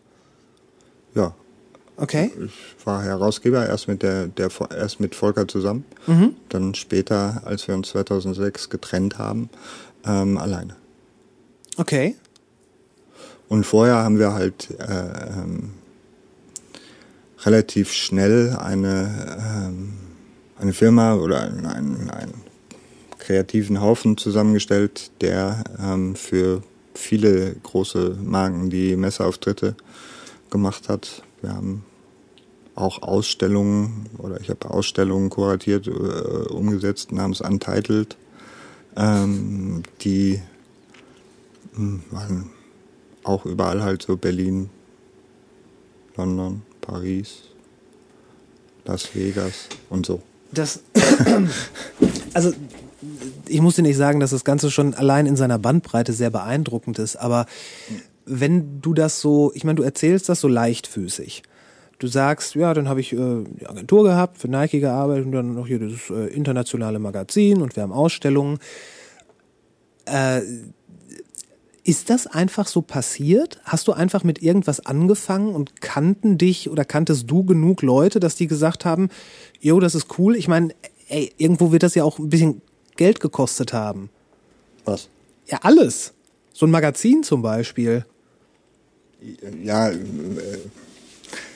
das ist immer so eine Sache, irgendwie, wen man kennt. Okay. Eigentlich, also theoretisch. Also äh, praktisch auch, weil, ähm, okay, äh, vielleicht äh, versuche ich dir mal so äh, Denkweisen manchmal. Sind halt ganz lustig. Bitte. Ähm, also es war tatsächlich so, dass halt, äh, oder wie es passiert. Ja. Raus. Also okay, wir waren, äh, ähm, wir haben zusammengearbeitet mit einer tollen Marke. Einer meiner besten Kumpels arbeitet da, der Stefan Weil, ähm, ist da der Kreativchef bei Atelier Markgraf in Frankfurt. Atelier Markgraf in Frankfurt äh, ähm, arbeiten für Mercedes, Heidelberger Druckmaschinen und so weiter, machen die fettesten, supergeilsten Event, Messe, Architektur, Kreation und so weiter und so fort. Auch, wie gesagt, für, für Mercedes seit Jahren weltweit machen die das. Heißt, Chicago Motor Show, bam, bam, bam, überall auf der Welt machen die die Auftritte von Mercedes und das ist spektakulär, das weißt du. So ein ich. IAA-Auftritt von ja, Mercedes, ja, ja. wenn du den da hinlegst. So da, naja, auf jeden Fall eine riesen, riesen Bude halt in Frankfurt. Ne? Oder was ist so riesig nicht, aber schon fett. Zumindest das, was sie machen, ist äh, gewaltig. Genau. Und wir hatten damals halt äh, zusammengearbeitet für den für die Heidelberger Druckmaschinen AG und haben da halt an zwei Stellen einmal halt bei der CeBIT 2000 und einmal ähm, 2001 in äh, Chicago äh, bei der Print in Chicago halt so Print und kreativ kreatives Druck, Drucken Konzepte entwickelt, die ganz cool waren. Ähm, und äh, ähm, das hat Spaß gemacht, aber wir hatten halt jetzt so nichts mit, mit, dem, mit dem Kunden Heidelberger Druckmaschinen großartig zu tun, außer dass wir deren Druckmaschinen gefüttert haben. aber ähm, das sind Freunde von uns geworden. Ne? Die Heidelberger Druckmaschinen. Nein, die, die, die Atelier Markgraf, okay. der Stefan Ja, beispielsweise. okay. Also im Wesentlichen auf jeden Fall der Stefan und all sein Team natürlich. Ja. Aber ähm, da sind wir dann halt irgendwann so auf die Idee gekommen, ähm, oder wurden von vom Stefan, komm mal nach Frankfurt, wir müssen uns mal hier unterhalten. Martin, wie sieht das denn aus hier irgendwie? Guck mal, wir haben irgendwie alle Möglichkeiten. Du hast doch alle Möglichkeiten irgendwie. Können wir nicht für Nike, können wir nicht für, für Levis und für so Marken halt die Messekonzepte, die Messestände machen? Irgendwie kannst du uns die nicht irgendwie an Land ziehen? Ja, ja. Ich so, so, ey, boah, keine Ahnung, irgendwie kann ich, kann ich mal nachhören. ne? So. Ähm, auf der Rückfahrt. Auf der Rückfahrt ähm, ruft mich mein Kumpel Thorsten Widatik. Hi Thorsten. Ähm, Thorsten Widatik aus äh, dem, dem hatte ich vorher einen Job bei Nike besorgt. Ja, Der war mittlerweile der European Product Manager irgendwie für Nike Sportswear gewonnen. okay. Heißt, er hat halt in Hilversum gearbeitet äh, ähm, und war schon eine gute Nummer bei Nike. Ja. Und äh, rief mich an, ob ich nicht einen Messestand, ob ich nicht Bock hätte, einen Messestand für ihn auf die erste Brett and Butter zu bauen. Ja, okay. Heißt, das Gespräch vorher, Ja, Atelier Markgraf, ja. der, äh, der Stefan sagt so, hey, Ja, ja. soll- sollen wir nicht irgendwie, kannst du nicht mal bei Nike anrufen? Kannst du uns da nicht so mit der Tür so ein bisschen aufhalten oder so? Und dann, dann Ruft ruft der, ruft der äh, Thorsten an und sagt so, hey Martin, hier, ey, du hast drei Wochen Zeit, hier ist das Budget, lass dir irgendwas einfallen, mach uns den geilsten ersten Nike-Messestand. Da auf der Brett and Butter. Ich so, Ja. Äh, ja, okay. Ja, klar. Ja, mach ich dir. Und ähm, natürlich auch so mit dem Hinterkopf, dass ich dann eine Riesenbude im Hinterkopf, die das Ja, regelmäßig von der du gerade wegfährst. von der ich gerade irgendwie nach Hause war. Und ähm, dann, dann sagte der Thorsten so zu mir, du, den Florian, den kennst du auch, ne? Ähm, ich so, ja, Florian Pfeiffer, meinst du, ja. Okay. Ähm, du, der Florian äh, ruft dich auch gleich an. Der, der, der braucht auch ganz schnell. Und ich so, hä, wieso? Florian arbeitet bei Levis. Das ist so eine, so eine, so eine Stelle, wenn du die in den Film reinbringst, dann denken die Leute, das ist zu absurd. Sowas würde nie passieren. Ja, genau. Ja, und dann ruft noch der ähm, Dieter Scholz an. Der Dieter, Dieter Scholz war damals der Geschäftsführer und Chefredakteur und bla bla bla von dem alteingesessenen Modemagazin Fashion Today. Und hat gefragt, hey du, da ist die Brett and Butter, die kommt irgendwie so, ich würde gerne ähm, für meine Fashion Today, hast du nicht irgendwie Bock, da irgendwie so ein Streetwear-Teil von zu machen? Ja. Das war eine Autofahrt, sozusagen. Das war eine wichtige Autofahrt. Ja, kann schon passieren. Ne? Es gab auch noch andere Autofahrten, bin ich mir ziemlich sicher, dass Okay. das nicht aufhört so. Okay. Ähm, oder weiß ich. Genau. Und äh, da passiert es halt irgendwie, dann äh, machst du halt einen schicken Messestand für, für Nike, dann machst du halt einen schicken Messestand für Levis und trägst halt den 16 Seiten Vordruck von 16 Seiten Streetwear, die man eingelegt hat in die Fashion Today. Aber die Fashion Today haben wir mal zur Seite geschoben und haben halt den Verleger beziehungsweise den Camelman, das ist nämlich der Dieter Scholz, ist der Camelman. Kennst du die Anzeige ähm, von Camel? Äh, äh, ich gehe meilenweit für eine Camel. Ich weiß, dass es die gegeben hat. Die ist alt. Total alt. Erstes Model. Auf jeden Fall Okay. Ähm, das ist tatsächlich der Herausgeber von der Fashion Today, ist halt das Ex-Model von, von Camel. Und ähm, Aber ganz kurz, du hast dann auch die Agentur, von der du gerade nach Hause gefahren bist, dann dazu mit ins Boot geholt. ja, ja. Okay. Aber äh, im, im, im, in dem Sinne sozusagen, dass ähm, wir schon eigenständig, eigenständig gehandelt haben und, ähm, unsere eigene Firma äh, äh, benutzt haben, aber ähm, an den entsprechenden Stellen natürlich immer mit den Profis zusammengearbeitet haben und die Ja. natürlich dementsprechend auch. Aber Ja. es war unser Job. Ja. Ähm, äh, wie gesagt, Stefan ist einer meiner besten Freunde, also von daher kann das nichts Dramatisches damals gewesen sein, weil die hatten auch genug zu tun, auch zu dem Zeitpunkt. Und äh, 2001 war ein bisschen doof, da sind dann ähm, während des Messeauftritts in Chicago, in New York zwei Türme umgefallen. Das war irgendwie kein gutes Ereignis irgendwie. Nee.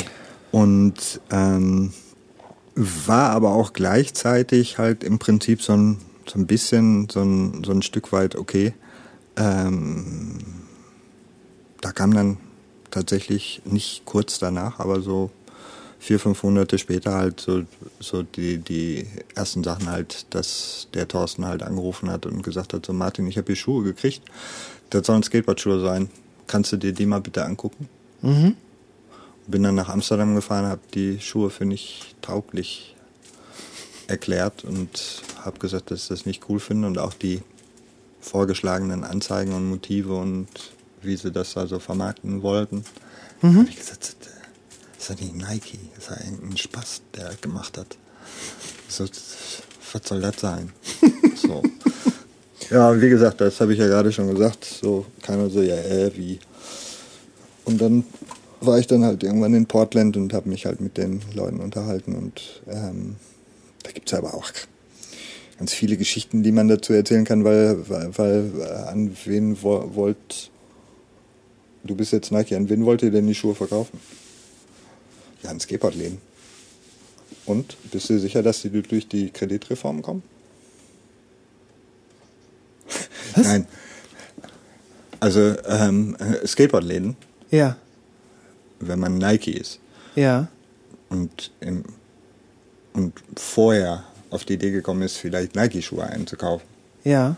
dann konnte man das nicht machen aufgrund von äh, Bestellmengen, Ah ja, okay, okay. Ja, ja, okay. Kreditlimits, äh, man wird komplett durchgecheckt. Ähm, Ja, Ist man ja. Mhm. kreditwürdig? Und wenn, wie viel, sagt die Schufa, irgendwie kann ich dem Mann zutrauen? Ist es eine GmbH? Es da, da, da, da, da, da, Das wird gemacht, wenn man Nike-Schuhe einfach nur verkaufen möchte. Im Laden. Im La ja, natürlich, natürlich. Wird man halt durchgecheckt. Wie, wie, wie kreditwürdig bin ich? Wie als Partner ist es doch klar. Weil ich gehe ja auch nicht mit irgendeinem Laden jetzt hier Repex, wenn mich einer anruft aus, aus Kolonien irgendwie und sagt halt irgendwie, ich hätte gerne Repex eingekauft, schick mir mal für 2.000, 3.000 Euro irgendwie ein paar Klamotten rum, ich verkaufe die dann hier. Mhm. Ähm, dann müssen ja auch irgendwelche Zahlungsmodalitäten vorher äh, vereinbart werden. Ja, okay, Und das ist diese klar. sozusagen mit äh, als Nike mit einem, ich nenne das mal sehr kleinem Einzelhandelssystem Mhm. oder einer sehr kleinen ist ja nun was anderes, als wenn du bei Sporters Koch anrufst oder bei, ähm, bei einem Intersporthändler oder Klar. Ne? Klar. Ja, ja, klar, das ist äh, So, so. jetzt gab es natürlich zu, zu, also auch zu dem Zeitpunkt gab es natürlich, klar, Skateboard-Schuhe en masse, Vans, DC, Etnies, Ace, Amerika. Mhm, Gibt noch ein paar hundert andere bestimmt. Airwalks. Airbox, ja, zu dem Zeitpunkt schwierig. Aber ähm, Vision Street wäre genauso zu dem Zeitpunkt schwierig. Warum schwierig? Ja, weil die ple pleite waren. Ach, die, okay. Die haben sich verhampelt. Ähm, und Vans war halt sehr, sehr stark. Ne? Ist halt dann mit der VF-Gruppe zusammengegangen, dementsprechend mit Profis, die halt irgendwie Distribution und Produktion halt irgendwie aus dem FF können. Und Die haben jetzt gerade Supreme gekauft. wer? Die VF Corp. Ja. Ähm, Oder nicht? Nee. Äh, Nee? äh, nee, das, also, das ist eine andere, das sind Italiener. Ähm, die, die VF, ähm, die machen so North Face zum Beispiel. Ja, genau. Die machen North Face, Timberland, Vans. Und ich habe vorgestern gelesen, Jetzt, das muss aber, das ist ein komischer Deal sein. Da, Also- das ist auf jeden Fall kein, Ich habe, äh, was ich gelesen habe, war, dass äh, die VF Corporation, äh, dass die Supreme für, ich glaube, eine Milliarde oder zwei Milliarden gekauft haben. Habe ich jetzt so nicht mitgekriegt. Aber gut. kann gut sein. Also das Brand ist mit Sicherheit das gleiche äh, doppelt wert sofort. Wenn man es denn vernünftig irgendwie ähm, distribuieren würde. Ne? Also äh, ich meine, das, äh, das, das Dumme ist, dass natürlich irgendwie, ich kann dir jetzt innerhalb von, von zwei Wochen kann ich dir ein Supreme T-Shirt für 10 Euro, 10 Euro als Fake sozusagen, kann ich dir sofort organisieren. Gibt es tausende von Fakes. Gibt's Klar. auch Im Ruhrpark kannst du ist Laden, der Supreme verkauft, wenn du möchtest. Ist das so? Ja. Und Okay. ähm, das äh, ähm, äh, wird WF im Griff kriegen. Ne? Also Und- dafür sind die bekannt, dass die halt natürlich die notwendigen Mittel haben und die notwendige Power, um äh, halt in den Produktionsstätten so auf den Tisch zu hauen, dass da kein Fake mehr rausgeht. Äh, Wenn du sagst, äh, bei den Produktionsstätten auf den Tisch hauen, heißt das, das sind so das, das sind quasi die, die T-Shirts aus der gleichen Produktionsstätte, nur die halt hintenrum laufen oder Teils. okay? Teils sind es einfach nur weiße T-Shirt, wo ein roter, Gut, das Supreme-Logo nachzumachen ist so schwer nicht. richtig. Ich meine, jeder, jeder mit einem ähm, mit, mit einer Druckmaschine kann das wahrscheinlich. Ja, er sucht sich die Schrifttype im Internet raus, macht sich das negativ, äh, macht das Sieb fertig und ja, zwei Stunden, dann. Aber du erkennst ein Supreme T-Shirt. Nein, ist. du erkennst ein Supreme T-Shirt. Ich erkenne es ganz sicher nicht. Ja, das kann sein. Das Wo, wa- was ist, was ist daran anders? Ich meine, ist Supreme, äh, ich, ich, die haben noch irgendwie einen Ziegelstein verkauft? Ziegelsteine, ja. Ziegelsteine mit Supreme drauf, ja. Ja, ja. Und ich meine, das war ein Marketing-Gag, aber der hat offenbar eingeschlagen wie nichts Gutes. Äh, Der James heißt der, ist ein pfiffiges Kerlchen. Ähm, äh, schon, schon, schon immer gewesen. Und ähm, also ich kenne ihn aus den 80ern raus. Okay. Und ähm, Ist Supreme schon so alt, dass es die schon in den 80ern gab? ähm, den James gab es schon Ja, in den 80ern. okay. Okay. Der James ist derjenige, der Stussy nach New York geholt hat. Ah, Heißt, der hatte vorher einen Skate Shop, der hieß Union. ja. Den hat er zusammen gemacht mit äh, James Bond. Kannst du den letzten Satz nochmal sagen?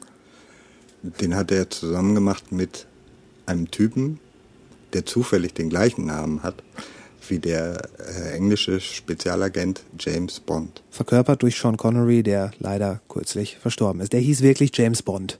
Der hieß wirklich James Bond. Okay, gut.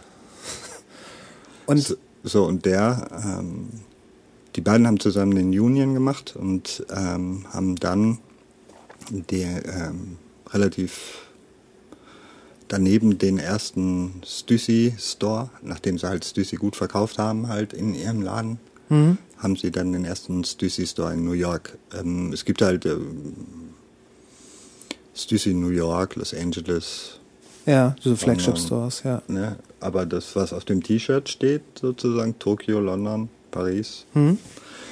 ähm, das sind im Prinzip, könnte da auch Eddie Cruz, James Jebbia, ähm, Hiroshi Fujiwara und Paul Middleman stehen. Also Okay. quasi sind das diejenigen, die zu dem Zeitpunkt die Städte New York, London, Tokio, was Streetwear anging, halt einfach bestimmt haben Okay. mit einem gewissen Style. Und dementsprechend klar hat Stussy zu dem Zeitpunkt dann mit dem James und, und James äh, ähm, zusammengearbeitet und ähm, daraus ist dann Stussy entstanden und dann äh, Supreme. Und ähm, Supreme hat aufgemacht in New York äh, 1992, ich war da. Du warst da. Ja. War das doch. Gibt es irgend, irgendeine Streetwear-Marke, wo du nicht Nein. dezidiert die ganze Geschichte erzählen kannst? Du kennst das alles. Ich meine, das ist ja unglaublich. Allein schon, dass du so viele Namen behalten kannst, das ist irre. Christian, was hast du denn dazu eigentlich? Sind die noch da? Ich glaube, die sind schon weg. Ich glaube, wir sind jetzt hier schon äh, alleine. Okay, du warst 1992 in New York bei der Eröffnung des Supreme-Ladens. Hm, Ja. Und äh, was, was, was macht dieses Supreme-Shirt so besonders? Ich meine, die, die waren ja jahrelang wirklich, selbst als jemand, der sich so mit, mit Streetwear-Fashion nicht so sehr auseinandersetzt wie ich, war es ja schon unmöglich, nicht in irgendeiner Art und Weise über äh, eine Supreme-Referenz zu stolpern. Was, was, war, was war da so krass dran? Die Schlichtheit, das Einfache. Das äh, Classic American Streetwear. Dieses reduziert sein auf bestimmte Dinge, die essentiell für jemanden sind, kleidungstechnisch und ähm, dabei überhaupt nicht aufdringlich, sondern einfach supreme. Okay. Ja, stimmt. Klar. Also ein Hoodie, damals halt mit dem, mit dem kleinen Box-Logo halt irgendwie eingestickt, aber so eingestickt, so qualitativ hochwertig eingestickt, dass der Kapuzenpulli immer noch genau so ist, wie er war. Also das war wirklich äh, auch vom, vom, vom Qualitativen her. Ja, die haben damals auf Rainin Champ halt irgendwie die Sachen gemacht. Das ist halt schon ein Hersteller irgendwie, der halt wirklich ganz, ganz krass qualitativ hochwertige Kapuzenpullis gemacht hat. Also da reden wir dann nicht irgendwie von so einem 250, 300 Gramm Fluder-Kapuzenpulli, sondern das sind halt 500, 600, 550, 500 Gramm Ringspun, Baumwolle, volle. Also wenn du den aus der Wäsche ziehst, brauchst du einen Anker, äh, brauchst du einen Kran. Und äh, ähm, wie gesagt, äh, zu dem Zeitpunkt, klar, irgendwie waren, waren 92, waren was alles total schrill, total laut, auch teilweise die Klamotten, ne? Und Ja. dann endlich mal wieder was zu haben, so was halt einfach irgendwie so ein bisschen reduzierter war und halt einfach nur einen, einen wirklich coolen Namen und cooles Logo. Sehr minimalistisch halt, ne? Ja. Und aber dann halt von Leuten, die Ahnung haben. Sagen wir mal so. Und getragen auch von Le Leuten, wo man weiß, der ist real. Okay. Und ich meine, 92, d- das hat dann ja auch, also das war dann ja auch für Supreme offenbar ein langer Weg, bis die so ein weltweites Thema geworden sind. Wir haben Supreme bei uns im Laden verkauft. Okay. Okay. Also das war, das war äh, eine Marke, die durch die Qualitätskontrolle gekommen ist bei euch. Allerdings. Okay. Wir hatten auch Good Enough aus Tokio, wir hatten auch Hysteric Glamour aus Tokio, Basing Ape. Haben wir, die, haben wir die erste Kollektion von verkauft im Laden. Basing Ape aus, vom Nigo aus Tokio. ähm, Good Enough. Ähm, ja, wir hatten halt viel Zeugs irgendwie als erstes, beziehungsweise als einziger. Naja, weil Oder als die, die, die, die, ich meine, okay, das waren halt kleine Brands, ne? Das waren halt Liebhaber-Brands. ja, also es war halt die jetzt ganzen nicht. Leute auch persönlich. ja, ja, das war einem ja wichtig, dass man halt auch Sachen ge getragen hat von Leuten, was der andere gerade gemacht hat oder so, ne? Ja, Oder okay. Ähm, irgendwie, äh, man musste ja irgendwie schauen, wir haben halt viel aus so, so T-Shirts zu dem Zeitpunkt auch mit Repex dann halt verschiedene Motive, verschiedene Sachen halt auch selber gemacht halt. Ne? Wir hat, haben ja auch unglaublich viele T-Shirts, Repex T-Shirts äh, verkauft. Also zu dem Zeitpunkt, trotz dass das eigentlich ein, eine Sache war, die jetzt nicht unbedingt 30 Stück von auf der Stange hangen oder so. Ne? Wir haben halt Shirts gemacht, 50 Stück, weg. Und wenn du sagst gemacht, dann heißt das, ihr habt die auch im Laden gemacht. Also ja, wir haben die selber gemacht, alles, immer. Schon. Immer schon. Genauso Heute immer noch. Chaos-Style.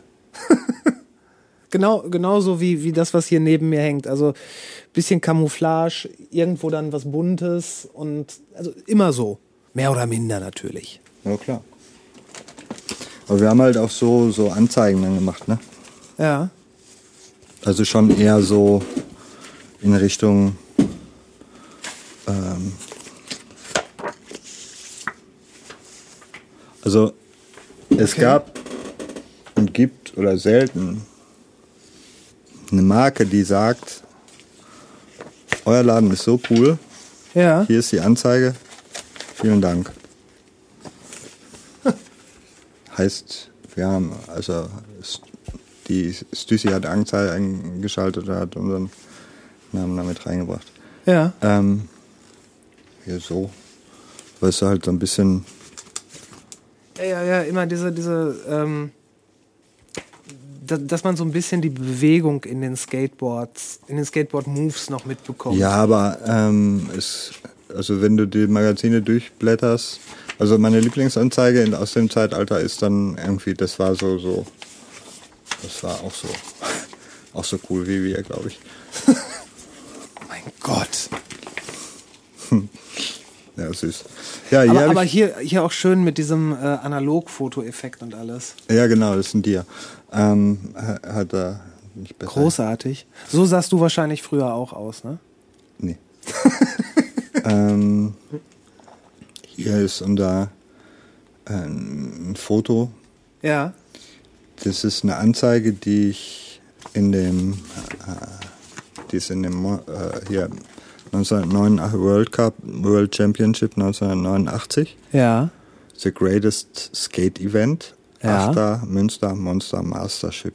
Halle Ja. Münsterland. 3. bis 6. August 1989.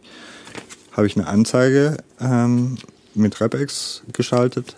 Fight them back. We gonna smash their brains in. What? Cause they ain't got nothing in them. Die äh, Lyrics von Poem by Linton Kwesi Johnson. Das ist eine, das ist eine quasi Antirassismus äh, Kampagne, die wir damals gefahren haben. Okay. Und äh, Fight Them Back ähm, ist so ein Reggae-Song. Fascist on the attack, nobody worry about that. Ja, okay. Heißt, äh, das war unser Teamfahrer in Amsterdam. Heißt, wir hatten wirklich irgendwie, die, wir hatten schon, äh, schon, haben schon coole Sachen gemacht. Ja. Ja? Auf jeden Äh, Fall. halt das hier muss ich übrigens gleich einmal kurz fotografieren. Das brauche ich unbedingt. Würde ich kurz an die Seite legen dafür. Ähm, äh, gibt, wie gesagt, ich kann hier tausend Sachen rausholen, was wir alles einen Scheiß gemacht haben. Und äh, Partys, das sind alles Partyflyer. Also die, die ich irgendwie noch finden konnte, sagen wir so. Von äh, hier ist halt zum Beispiel ja auch RG-Crew und bla bla bla. Gut, da, da Podcast ja jetzt nicht so das visuelle Medium ist, ähm, lass uns doch erst noch mal kurz in der, äh, in der Zeitachse weitergehen. Was ist das jetzt? Das bist du? Das ist aber ein geiler Bart. Ja, das ist ja ein paar Jahre her. Ein äh, Le Expert. Ein, ein französischer Artikel über dich. Schön. Das würde ich auch gleich noch dann abfotografieren. Ein bisschen was brauche ich ja auch fürs Artwork von der ganzen Ja. Sache. Ähm, okay, äh, Zeitachse weiterverfolgen. Wir waren jetzt ähm, Anfang 2000er, Bread and Butter. Ähm, nee, wir waren schon nach dem Dahinscheiden der Twin Towers. Genau, da sind wir, äh, nee, das, äh, wie gesagt, der Hinscheiden der Twin Tower, das war Heidelberger Druckmaschinen AG und Atelier Markgraf und so ein paar andere Jobs, die ich dann noch gemacht habe, für verschiedene andere Magazine gearbeitet und so weiter und so fort. Procter Gamble hatten da auch so ein paar Ideen mit Punica und Pringles und so, die man da irgendwie umsetzen musste. Okay. Aber äh, das waren alles eher irgendwie so, so, so, so, ja, So Sachen einfach nur zum Geld verdienen oder? Auch, ja, ja, auch. äh, Wir hatten halt schon relativ viel Spaß im Leben auf jeden Fall. Und äh, ähm, Aber ähm, mich da an die Nike-Sache ranzumachen, das war halt relativ wichtig. Allerdings hatte ich halt, wie gesagt, schon vorher auch zwei, drei andere Sachen noch gemacht, die halt auch cool waren, die ich auch nicht so unbedingt aufgeben wollte. Ja. Und äh, dementsprechend musste man sich da bei Nike ein, einigen. Das hat halt ganz gut geklappt. Wie gesagt, äh, wir haben da 15, 16 Jahre, äh, 17, äh, also sehr eng zusammengearbeitet und äh, ähm, uns coole Sachen einfallen lassen. Ja. Auf jeden Fall. Und ähm, ja, Das heißt, wenn du sagst 16, 17 Jahre, das hat dich dann so in die späten 2010er geführt, das Ganze. ja, bis 2016, um es genau zu sein. Auch ein ganz guter Punkt, um da einzuhaken, weil das war ähm, so eine Situation, ähm, wo ich dann äh, wusste, dass ich demnächst einen lustigen Job hab bei Burton. Ähm, das heißt, äh, Ende 2016 war ich Marketing Director Europe für Burton Snowboards. Aha. Und ähm, äh, das hat angefangen im, also Anfang September. Und ähm, zuvor im Januar, Februar ähm, 2016 Ja. gab es so einen Instagram-Post äh, von, von, von so einem Mädel. Ähm, ich, muss ich mal gucken, ob ich das finde schnell. Äh, gleich. ähm, auf jeden Fall hat äh, sie geschrieben, kennt noch jemand den Kult Store Rap X? Ich brauche äh, unbedingt ein T-Shirt und ganz viele Aufkleber. Ähm, wer eins hat, bitte melden. Ähm, das war in der Gruppe äh, äh, Du bist Bochumer Wenn oder so. Ja. Dann war das aber nicht Insta, dann war das Facebook. Facebook, Facebook, Entschuldigung. Habe ich Insta gesagt? Ja, ja. Äh, Facebook. Ähm, und ähm, die hat äh, äh, sehr viele Antworten gekriegt. Ähm, ich glaube 260, 360, Was? irgendwie so. Ähm, und alles relativ nüchterne an, an, an, also Antworten. Und ich hätte auch gern eins in XL. Ich nehme auch eins in M. Dann hätte ich gerne ähm, zwei für meine Kinder, einmal in 146, einmal in 164. Ähm, ich brauche mittlerweile XXXL und das waren äh, 260 Kommentare drunter, Also die quasi genau eine, so, eine Bestellliste. ja, so eine Art Bestellliste irgendwie, wo ich nicht so richtig wusste, wie ich damit anfangen sollte, weil die natürlich auch der ein oder andere hat die dann halt mit, mit äh, meinem Namen versehen. Und so dass halt dann die Leute dann alle gesagt haben, Martin, warum machst du nicht mal ein paar Rapex-T-Shirts? Und ähm, da hatte ich jetzt so nicht unbedingt auf dem Schirm. Ich habe nie, war nie nicht Rapex und ich habe auch nie, nie, also ich hätte nicht eine, ein, eine Woche in meinem Leben, wo nicht irgendwas mit Rapex irgendwo aufgetaucht ist. Also auch während der Zeit irgendwie, wo es Rapex eigentlich gar nicht gab. Okay. Haben immer wieder, hat man immer wieder irgendwie, musste man Referenz zeigen, sagen so, ey, wir haben früher den Rapex gemacht. Äh, äh, ja, echt cool, oh. Okay. Ne?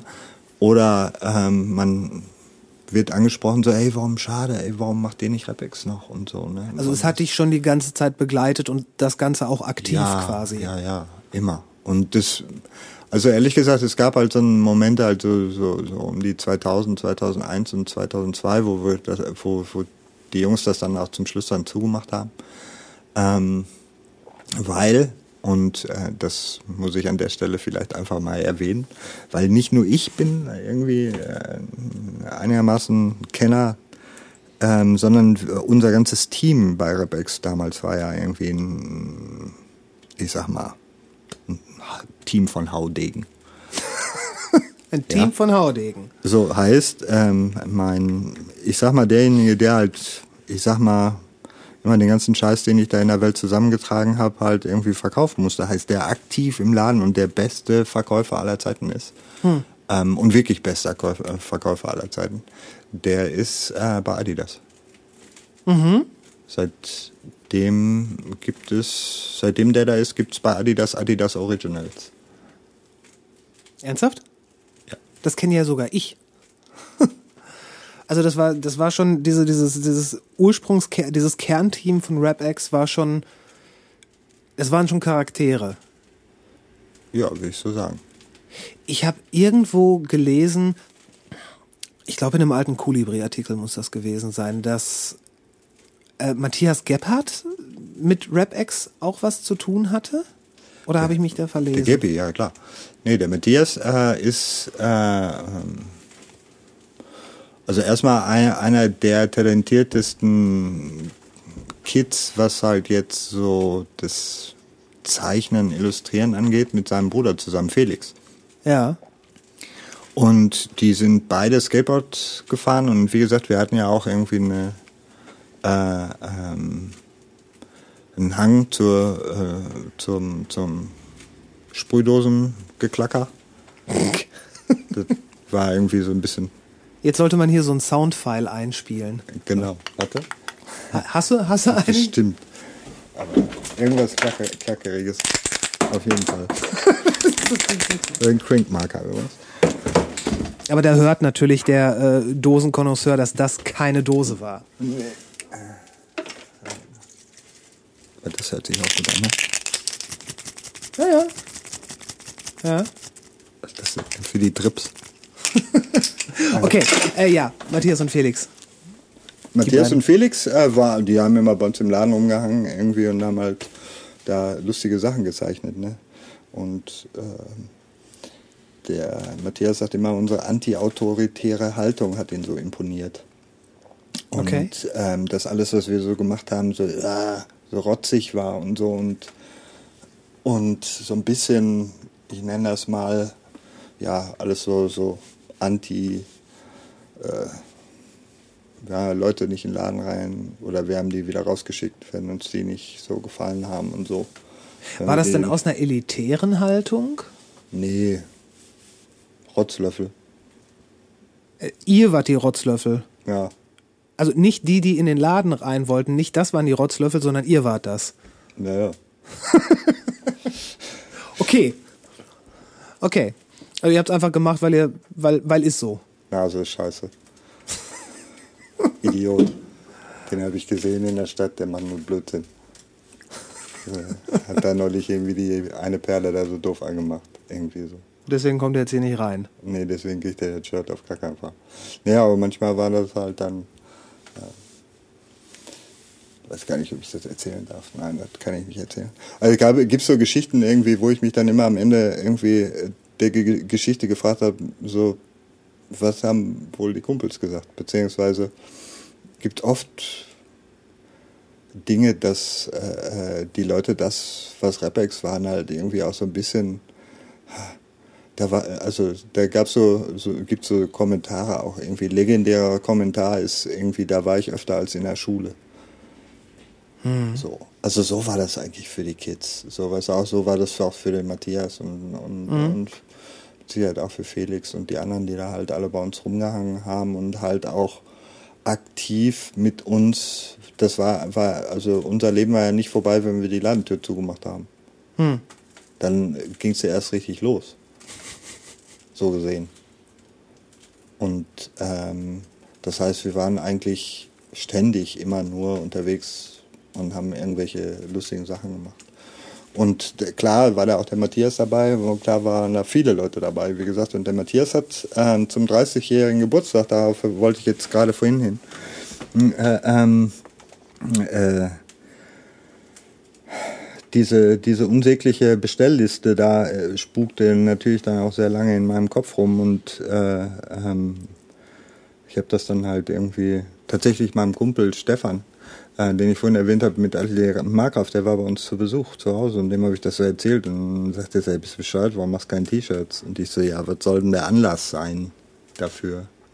Das zu tun, so, ne? Soll Weil du wolltest nicht einfach nur einer- und wedeln. Ja, du wolltest nicht einfach nur einer Facebook-Liste nachkommen. Genau. Ja. Und fand das halt dann irgendwie ein bisschen komisch. Ähm, und äh, wusste nicht, wie ich das jetzt so in, in meinen Zeitplan auch und alles unterbringen soll und Ja. so weiter und so fort. Ein bisschen alles Umstellungen, weil, wie gesagt, nach Innsbruck und hin und her pendeln sowieso schon zu dem Zeitpunkt im Kopf war mit Burton, ne? äh, weil da ging es um einen Job in Innsbruck. Und ähm, dann äh, kam der 28. April 1986 äh, wieder auf den Plan. Das war die Geburtsstunde von RapX. 30 Jahre später war dann der 28. April 2000. 16. Siehst du. Heißt, 30 Jahre später haben wir ein Event gemacht in, in der Sold Out Galerie. Ähm, zum Anlass war der 30-jährige Geburtstag zu Rapex. Wir haben eine ziemlich lustige Fotoausstellung mit vielen, vielen alten Fotos äh, gemacht. Und das war so die eine Seite, wo wir so das, was wir in der Vergangenheit gemacht haben, gezeigt haben. Und dann habe ich mir so ein paar Sachen mit ein paar neuen, mit Leuten, die ich, also wo ich sag, wie das dann auch so ist, weißt du, dann ruft der Darren aus Manchester an, weil er will mit mir noch wegen Leica irgendwas besprechen. Leica? Ja, Leica habe ich auch ein paar Sachen für. Leica, Fotografie Leica. Genau.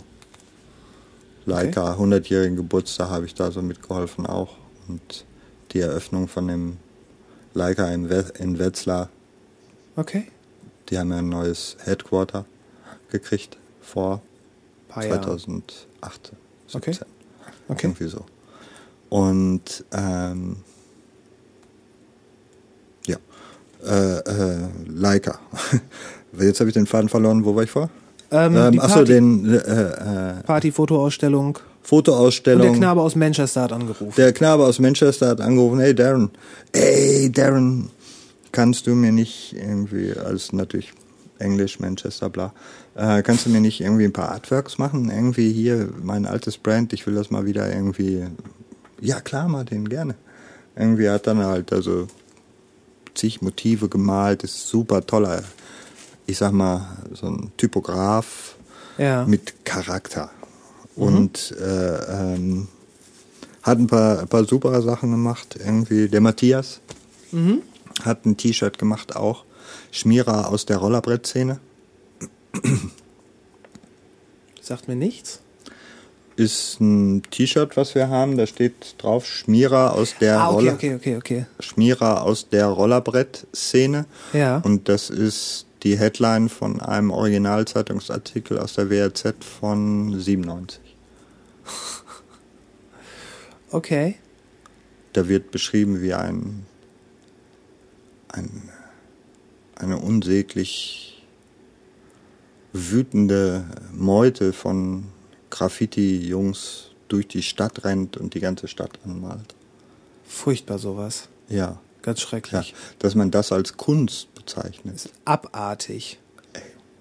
Total krass. Ja. Also wirklich, die hatten irgendwie, also die, die, die, der Beschreibung nach, da irgendwie hatten wir ein Marschgepäck von Markern und Stiften, haben uns betrunken und sind dann durch die Stadt gegangen. Ich habe noch nie Alkohol getrunken in meinem Leben. Ehrlich. Echt nicht? Nee, ich habe noch keinen Alkohol äh, getrunken. Ich bin komplett clean. Okay. Ja, ja ein, gut, ein guter Artikel von dem Qualitätsblatt. Ja, vor allen Dingen Rollerbrett-Szene Ja. finde ich auch gut. Also Rollbrett hätte ich verstanden, aber Rollerbrett-Szene als Headline für, für, äh, für einen WAZ-Artikel finde ich schon ziemlich stark. Das ist stark. Ähm, und 97 war das? Äh, 87, Ah, 87. Okay. Entschuldigung. Gut, weil gut 97, wenn das noch in der 87. WRZ, das, das wäre doppelt krass. Aber ja, 87, diese Rollerbrettszene, die wild marodierenden Jugendbanden. Ja. Ja. Und äh, ähm, zum Anlass, also zu dem, ich sag mal so fast 30-jährigen Bestehen von diesem Zeitungsartikel, Kann man hat machen. der Matthias gesagt, irgendwie da machen wir mal ein T-Shirt raus, ne? Weil wir sind da nur Schmierer aus der Rollerbrettszene. ja. Und äh, lustigerweise hat sich ja, bei, also bei Matthias vor allen Dingen, der nennt sich ja selber Schmierer die ganze Zeit. Und ähm, das sind so, so, so, so Sachen, klar, hat, haben, haben uns die geprägt und haben uns die auch sehr nah aneinander gebracht halt oftmals. Ne? Und man hat natürlich irgendwie verschiedenste Charaktere, verschiedenste Menschen kennengelernt und äh, äh, Matthias ist auf jeden Fall ein guter, ne? Der hatte hier mal eine Ausstellung auch in Bochum.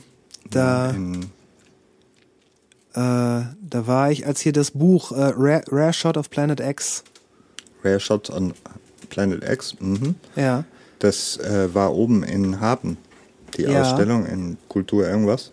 Ja, ja, ja, ja, ja. Und ähm, Da habe ich mich kurz mit ihm unterhalten. Der ist, äh, ich, ich- ich mag das, was er macht. Ich finde seine, seine Sachen gut. Ja, ich habe, äh, da hat er mir das Buch gegeben, hat mir eine Widmung, hat ich unten das Buch, hat er mir eine Widmung reingeschrieben. Und äh, ich habe ein Foto gemacht vor, vor dem Boudet-Charakter mit ihm zusammen und hatte auf seiner auf Instagram. Siehst du wohl. Nee, Matthias, äh, wie gesagt, ist äh, ein, ein langjähriger ähm, Gefährte. Der ist jetzt in Berlin, oder? Der ist in Berlin, ja, schön Kreuzberg und äh, Vollalarm da gerade. Ja, ja, klar. Ähm, aber äh, mittlerweile auch Kind und Kegel Ja. und ähm, ja, machen tolle Sachen, ne? Immer noch. Also wahnsinniger Maler und äh, der Felix auch wahnsinniger Illustrator. Das im Zusammenspiel unter Disturbanity ist halt echt wahnsinnig gut. Ja. auch.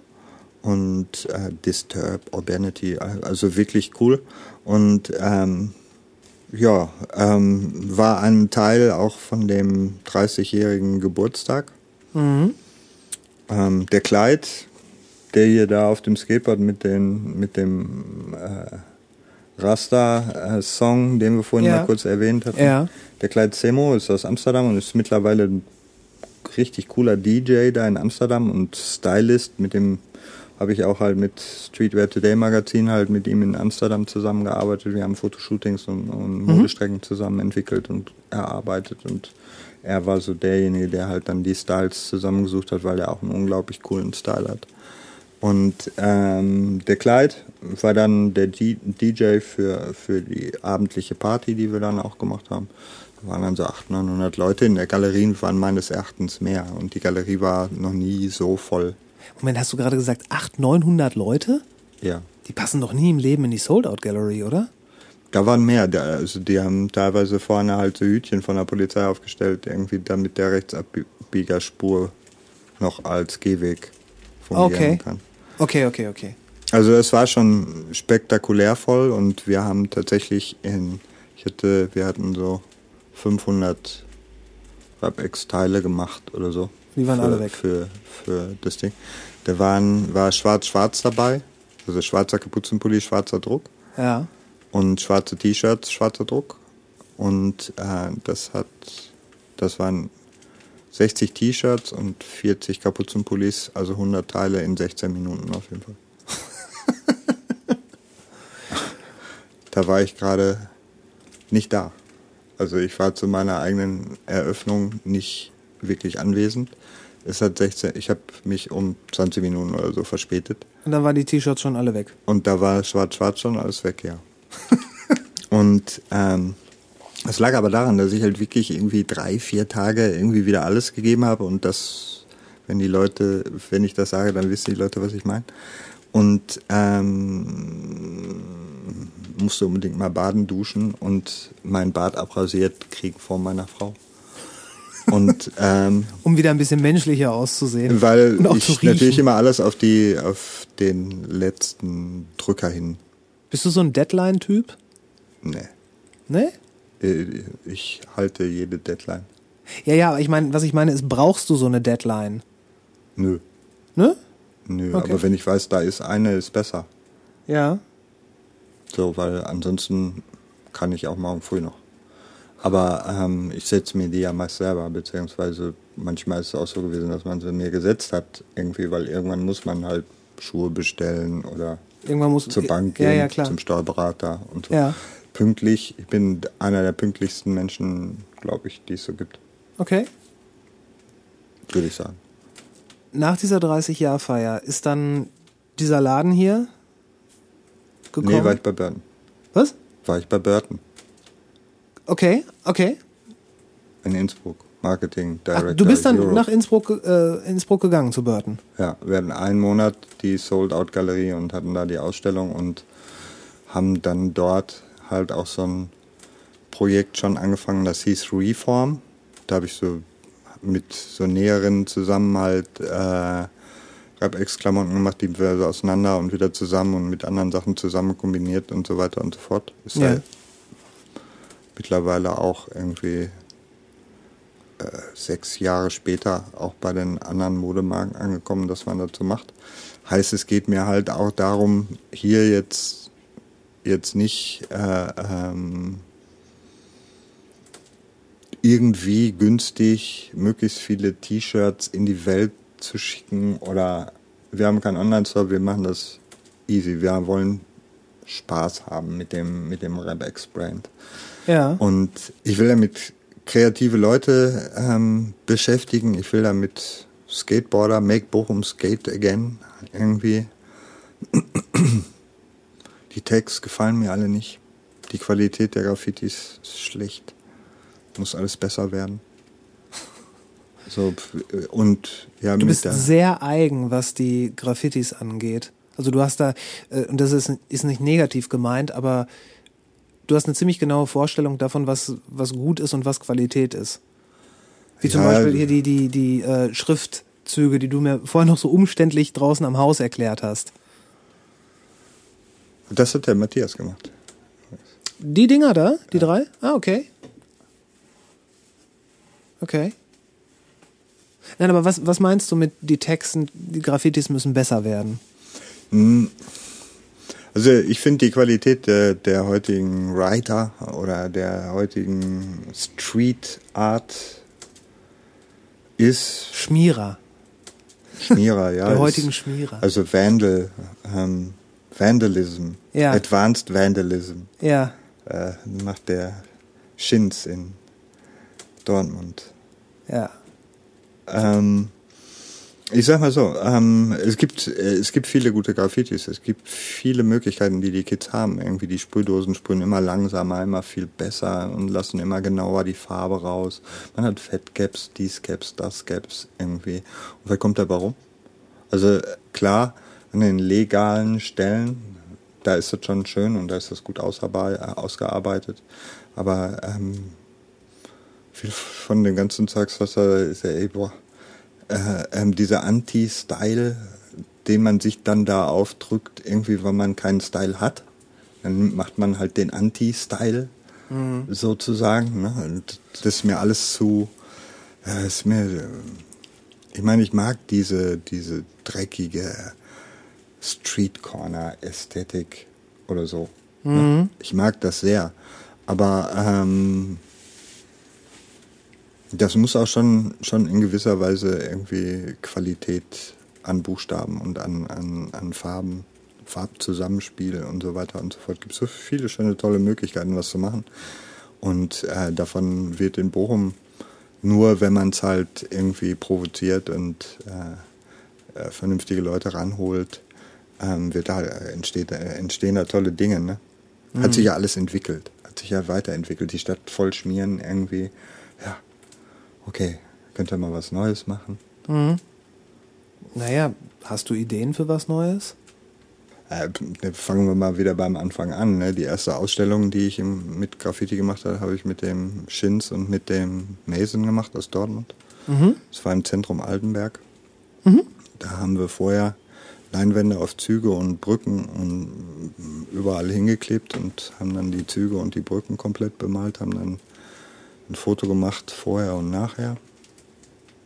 Heißt mit abgenommener Leinwand und halt äh, die Leinwand abgenommen und das Loch ist da. Die äh, Leinwand haben wir auf einen Holzrahmen gespannt und dann in die Ausstellung gepackt und die Fotos dazu.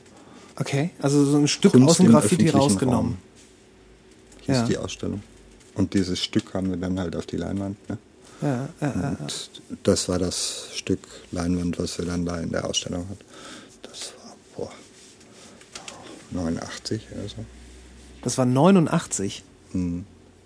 Ich hätte jetzt gedacht, das wäre äh, kürzlich gewesen, weil ich hätte nicht gedacht, dass so eine Idee neun, ich meine 89, da war Graffiti ja noch relativ neu und das ist eigentlich so eine so eine Form von naja kreativem um die Ecke denken. Äh, das würde heute, glaube ich, gar nicht mal sich verkehrt machen, wenn sowas passieren würde. Ich kann dir ja mal das letzte Projekt, was ich gemacht habe, The Borderlands, kurz erklären. Ich bitte darum. Aber zieh dafür das Mikrofon noch ein Stückchen näher ran. Oh! Ich habe es extra leiser gestellt, aber mein Sohn hat Prio. Ah! Na gut. Da geht nix. Ähm, The Borderlands. Das war eine Stadt, die ich gebaut habe, in, äh, allerdings nur 3500 Quadratmeter hoch, äh, äh, groß. Drei- 3500 ist schon eine Menge eigentlich, Moment. Das ist eine Stadt, die du gebaut hast. die wir entwickelt haben.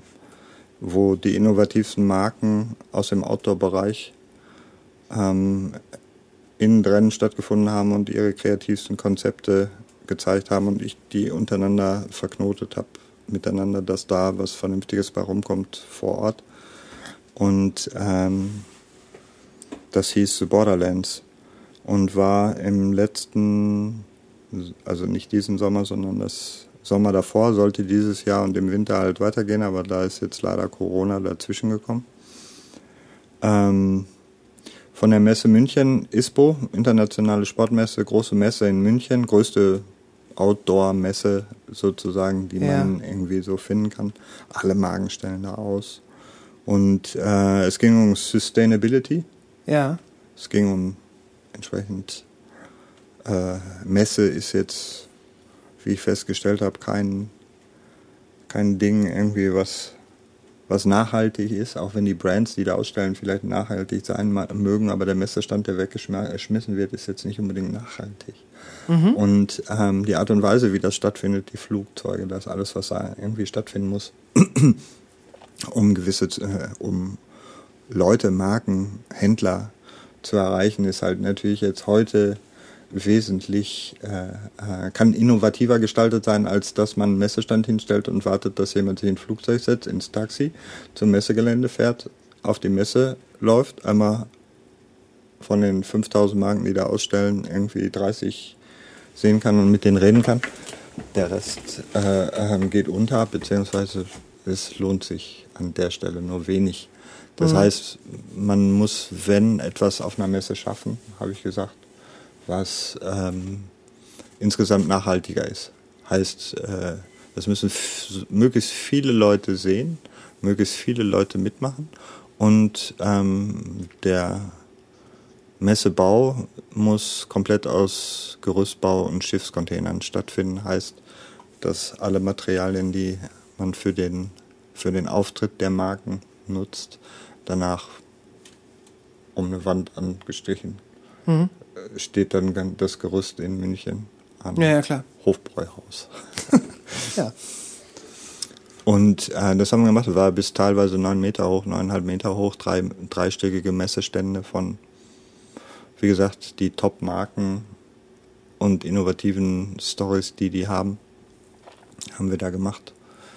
Unter anderem auch Drop TV vorgestellt. Drop TV wird die neue, so ein, die nächste Riesenplattform wird YouTube irgendwie in der Ecke schießen. Wow, und, wow, wow, wow, wow. Ähm, viele andere Dinge irgendwie neu, neu denken lassen. Geht da viel um Augmented Reality Shops und äh, shoppable Videos, Filme, Spielfilme. In Ja. der, Spielfilm, in dem man kaufen kann. Ne? Sondern? da läuft ein Typ mit einer roten Kappe her. Ja. Ich halt mal kurz an und drück auf Kaufen. Ja, okay. Ja. Äh, ist der Film denn dann zum Kauf? Ist der Film nur dafür gemacht, dass man kauft? Oder es ist ein Spielfilm? Irgendein Spielfilm. Äh, der neue James Bond-Film zum Beispiel. Und dann sag ich als äh, modebewusster Styler, der ich nun mal bin, der Anzug. Den will ich haben. Dann sage ich Stopp. Und so ähnlich wie man zum Beispiel bei Amazon Prime, dann hat man ja diese Ansicht, welche Schauspieler damit äh, äh, mitspielen, sehe ich dann, was da für äh, Gadgets und Items sind und, Und kann die dann die kaufen. Tussi, die daneben sitzt und den Kaffee schlürft, irgendwie gerade für eine Kaffeebohne in dem Kaffee drin hat. Wegen mir ist auch noch. Heißt, alle Videos werden shoppable. Alle Musikvideos, die entstehen, irgendwie, äh, ob es jetzt Drake oder packt mich nicht an. Irgendwie Ja. ist irgendwie die, die Videos, die entstehen werden, werden alle shoppable gemacht.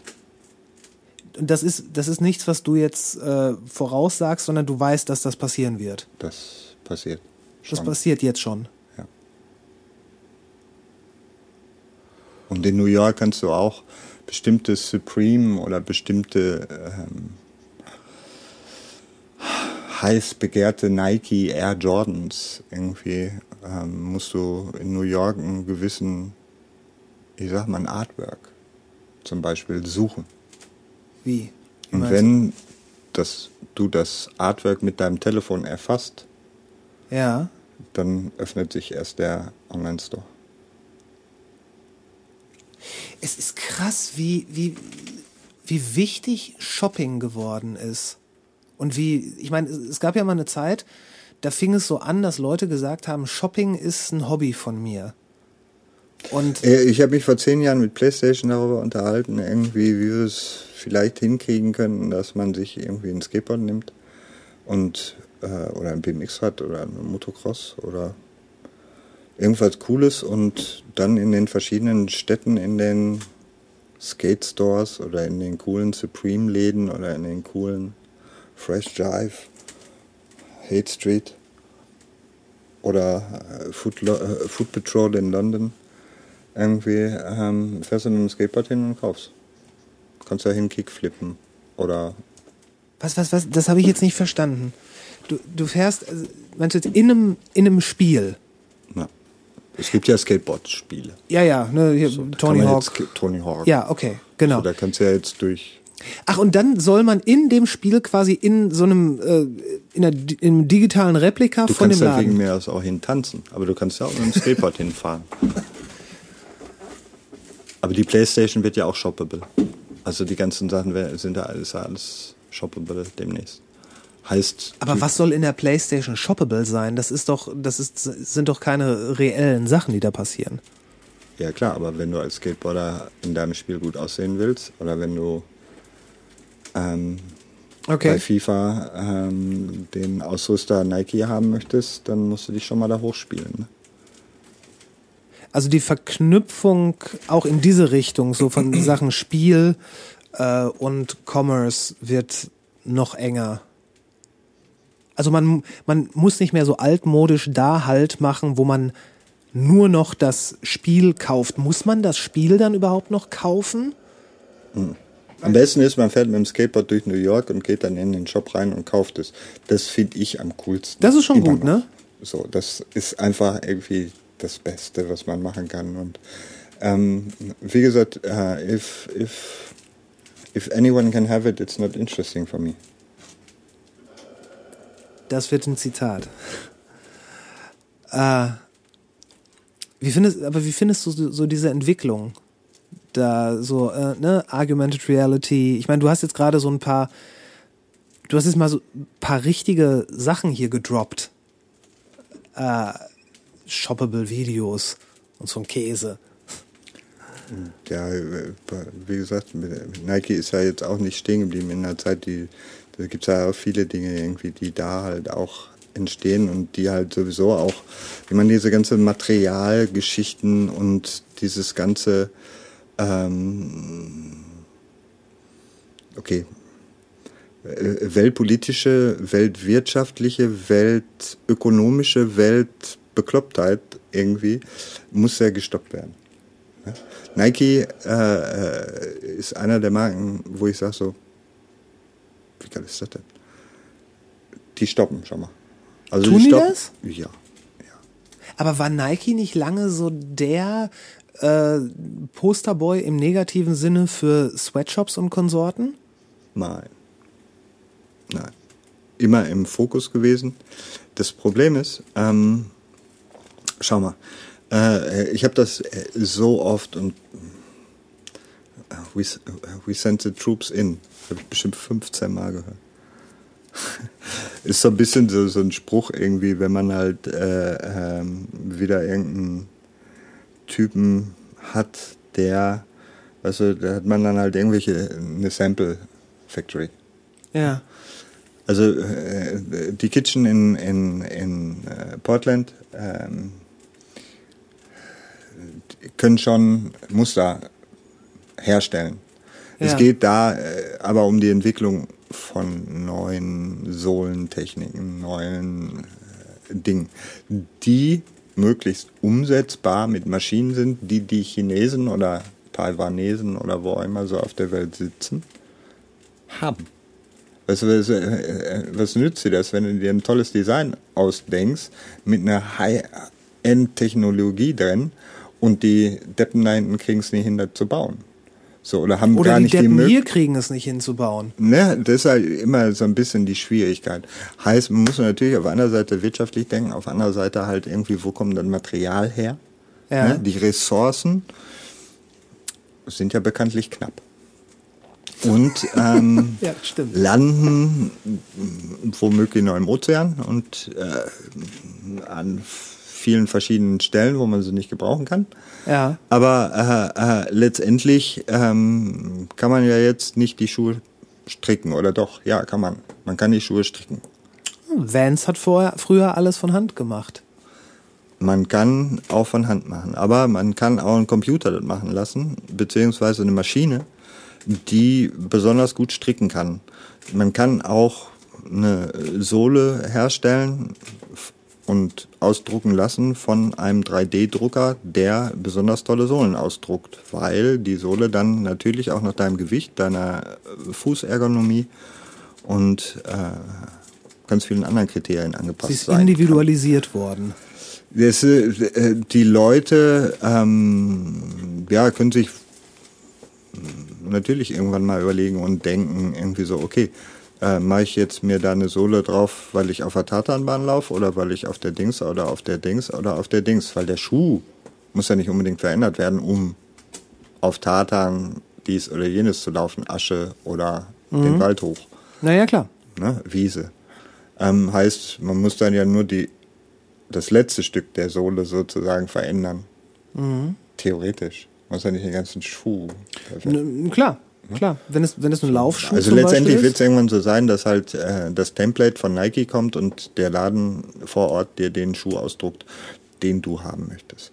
Und der auf deine äh, Füße ab, da sind ergonomische und, und orthopädische Sachen komplett direkt mit drin einge, eingeflossen, wird der 3D-Drucker dir die perfekte Sohle ausdrucken, irgendwie, die für deine Füße gemacht sind. Solche Dinge haben wir da vorgestellt. W wann, wann war das, als ihr das vorgestellt habt? Das war äh, jetzt nicht diesen Sommer, sondern letzten. Äh, Das war im Rahmen von Borderlands. The Borderlands, ja, haben wir so, solche Sachen halt, äh, ähm, 3D-Drucktechnologien halt irgendwie hier von HP, von verschiedensten 3D Carbon. Ähm, wir haben auch mit diesen ganzen verrückten Russen von Kaspersky, Kasp äh, Kaspersky, kennst du? Ja, Kaspersky, ja, ja, ja. Ähm, warte. Kas Kaspersky Lab, Ist das nicht Virenprogramm. Virenprogramm? Genau, genau, genau. Kasp ja, ist so, so, was, so ein bisschen so die, die Hacker-Freaks in, in, in Ist Russland. Nicht, ist das nicht so das russische Pendant zu dem McAfee? Ja. So. was. Ja. So die Jungs, äh, da sind so ein paar Jungs, die kenne ich, äh, die arbeiten da auch und so und die, die machen zum Beispiel das Magazin Tech Hunter aus Moskau heraus. Tech Hunter, also die machen halt so, so Outdoor, krasse Sachen und so weiter und so fort. Die haben wir damit ein, involviert. Die haben äh, ähm, auch diese ähm, Augmented Reality Geschichten irgendwie ins Spiel gebracht, die aber halt jetzt, ähm, du kennst ja, wenn bei, bei Snapchat und wenn du da so einen Filter dir auf die Nase setzen kannst und du hast dann halt irgendwie Kichelgesicht und Ohren und nette Nasen und irgendwie hübsch und irgendwelche Blümchen ja. fliegen um deinen Kopf ru- rum und so weiter Ja. und so fort. Du kannst dir vorstellen, dass es das auch in besser gibt. Das würde ich hoffen, ja. Ja. Und das heißt irgendwie, dass halt äh, die Jungs auch im Prinzip sozusagen halt äh, ähm, eine Realität erschaffen können, die du nur durch dein Telefon halt siehst. Halt diese Augmented Reality Geschichten im Prinzip. Aber so, dass du halt eine komplette Gruppe von Leuten, die da irgendwo steht, die haben die krassesten Helme auf, die haben die krassesten Sachen an. Ja. Auf einmal. Und du halt kannst das halt natürlich dann irgendwie screenshotten und hast dann Ja. natürlich irgendwie so, so, stell dir mal vor, du und deine zehn Kumpels sind auf einmal und haben mal die krassesten technischen äh, Masken, Cyborg-Masken Cy- Cybermasken und so weiter und so fort. Sowas haben wir da vorgestellt. Und das, aber wird dann, das wird dann so aussehen, dass wenn ich das dann fotografiere, äh, dass das wirklich dann so aussieht, als würde, würden ich und meine zehn Kumpels da stehen. Ja, also genau. da, nicht mehr dieses, dieses Comichafte von so einem Filter. Ja, genau. Okay. Richtig, richtig übel. Also ich kann dir viele Sachen zeigen auch. Ne?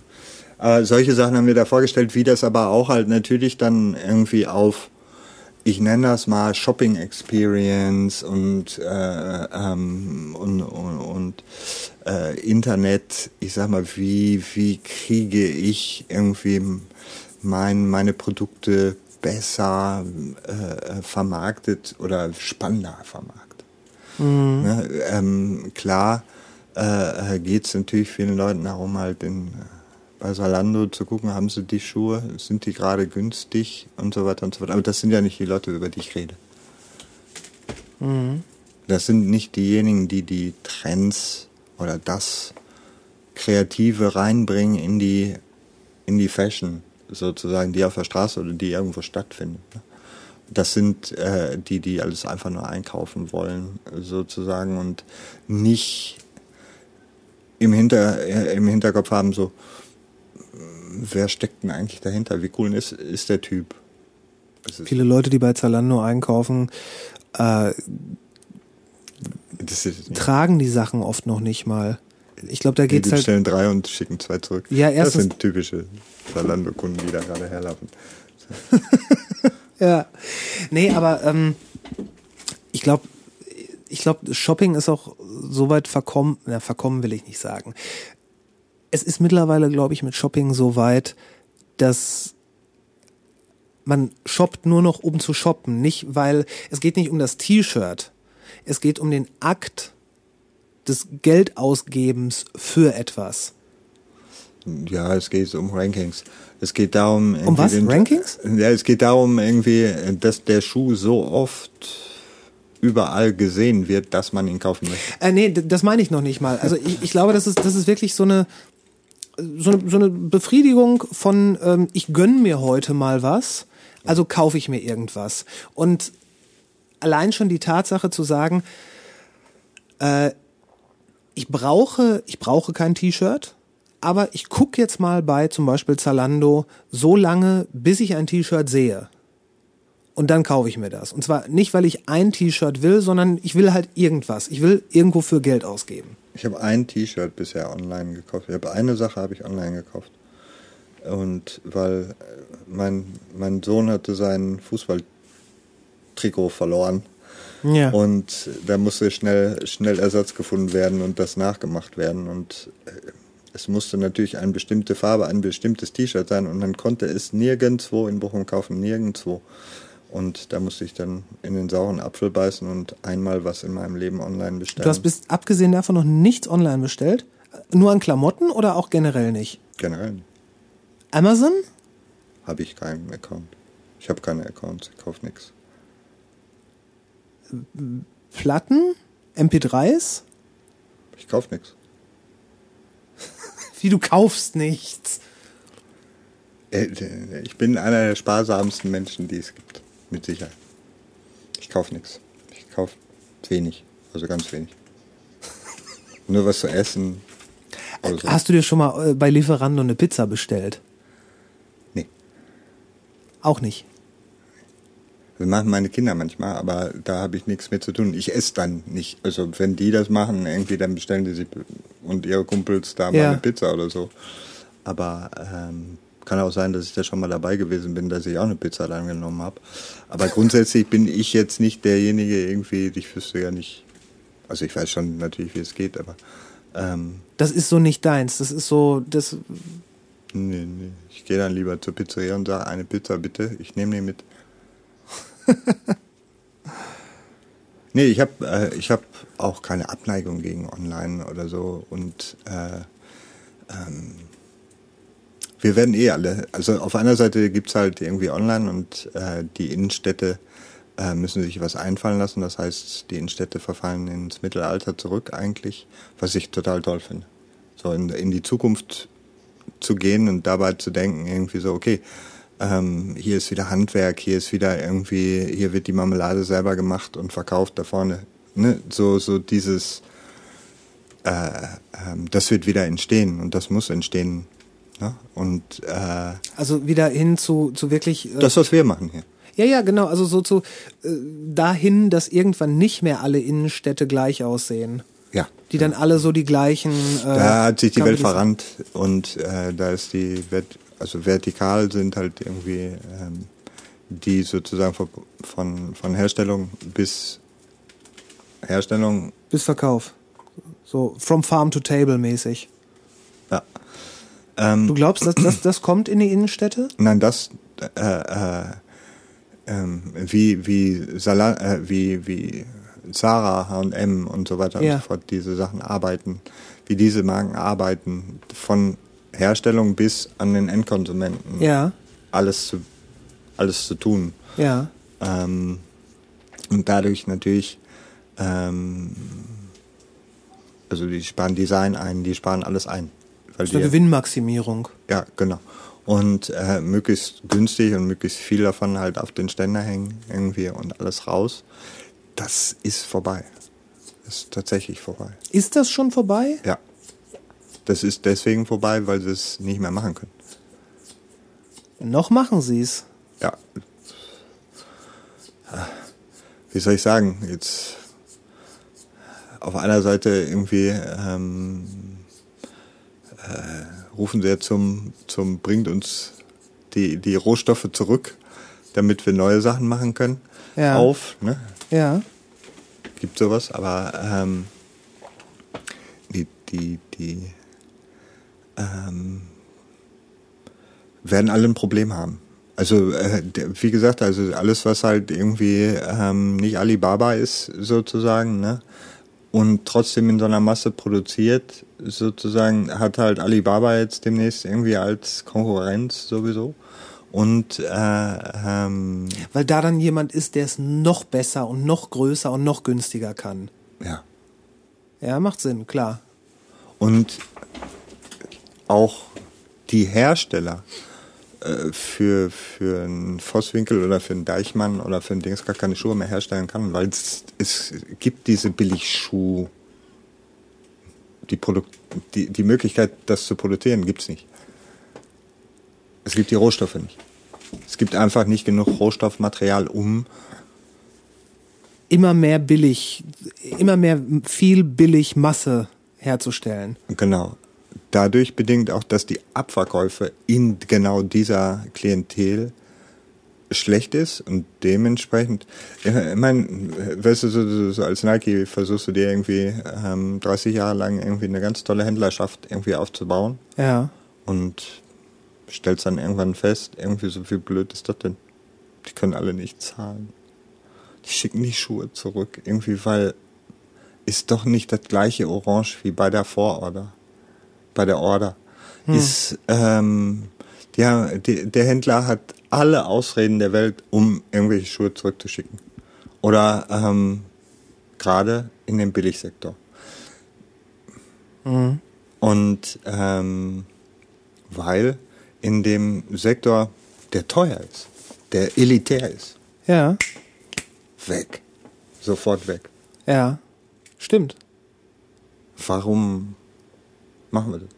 Nike hat äh, vor zwei Jahren eine Exit-Strategie für 260, 270 Läden in, in, alleine in Deutschland.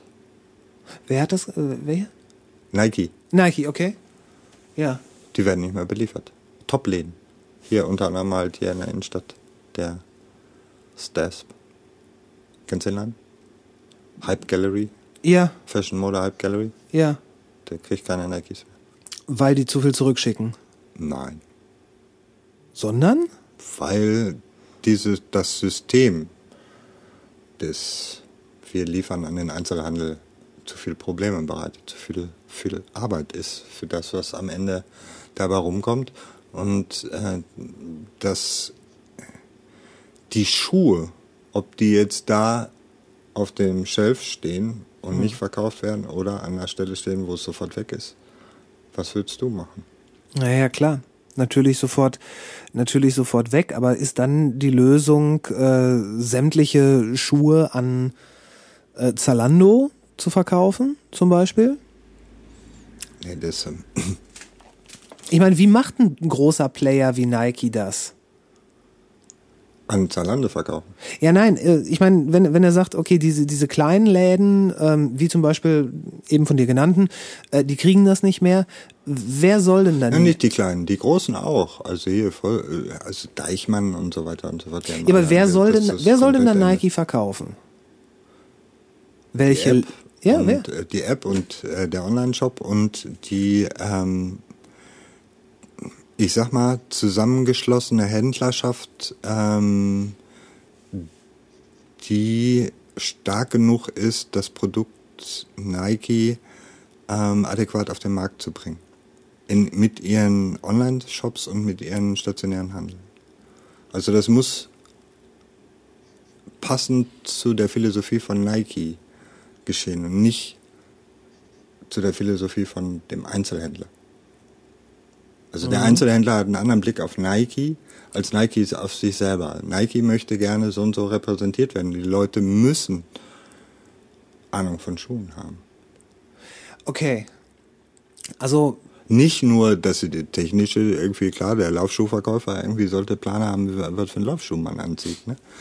Aber ähm, du die kannst sich auch nicht. mit, mit Nike auseinandergesetzt haben und ein bisschen die Philosophie dahinter verstehen. Nein, die müssen wissen, was ein Nike Flomdank ist. Die müssen wissen, was ein was ist? Ein Flomdank von Nike. Nein, die müssen bestimmte, äh, äh, die müssen einfach irgendwie eine Sprache haben. Ja. Äh, es gibt, äh, ähm, du kannst nicht irgendwie erwarten, dass du coole Sneakerheads in deinen Laden ziehst, die sich in- und auswendig, die jeden Schuh in- und auswendig kennen. Weil halt die Leute sich ja mit den Schuhen auseinandersetzen. Das ist ein begehrtes Objekt. Es gibt sogar eine Zeitschrift für Sneaker, oder? Es gibt ganz viele Zeitungen für, für Sneaker.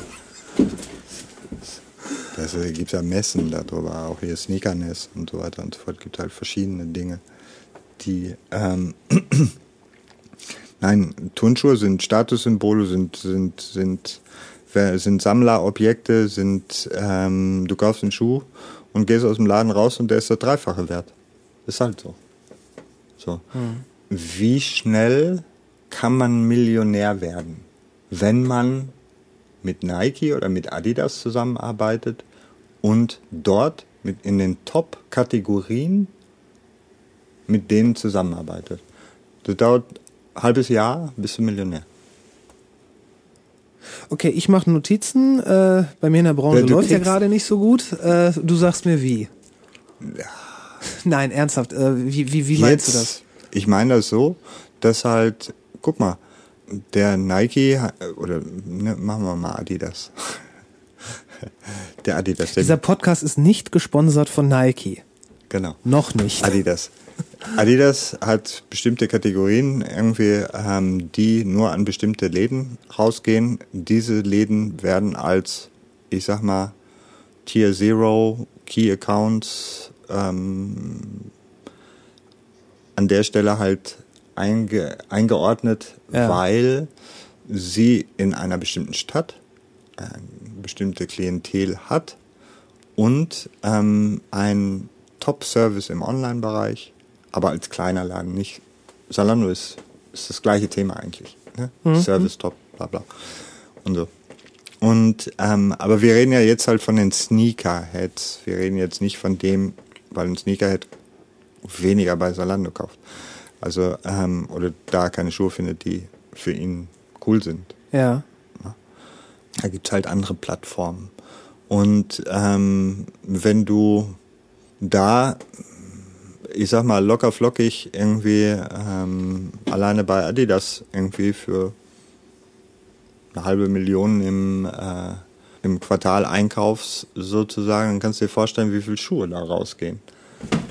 Und ähm, du als Adidas wenn du mit so, mit so einer Kategorie arbeitest und mit einem Händler zusammenarbeitest, dem ja sozusagen sagst so, pass mal auf. Ich gebe die Schuhe, die, die sind direkt, wenn du die verkauft hast. Der Typ geht aus dem Laden raus und die sind einfach 300, 400 Euro teurer, als er sie bei dir im Laden gekauft hat. Kannst du dir ungefähr vorstellen, wie viele Leute kommen und deine Schuhe kaufen? Bei dir? Eine Menge. Ist ja klar. Verdammte Menge. So, äh, also sowas jemand zu, zu, zu, zu suggerieren, war Ziel von uns allen, die bei Nike und bei Adidas oder wo auch immer. Ist, ist das eine Illusion, die wahr geworden ist? Nee, wir haben alles dafür getan, dass das ist. Wenn du dir jetzt so die, die, die, die Welt, die Welt der Verkäufer und Käufer, der Sneakerheads und all dieser Leute anguckst, guckst du positiv in die Zukunft? Also jetzt gucken wir ja erstmal irgendwie in eine Röhre, ne? Sagen wir mal so.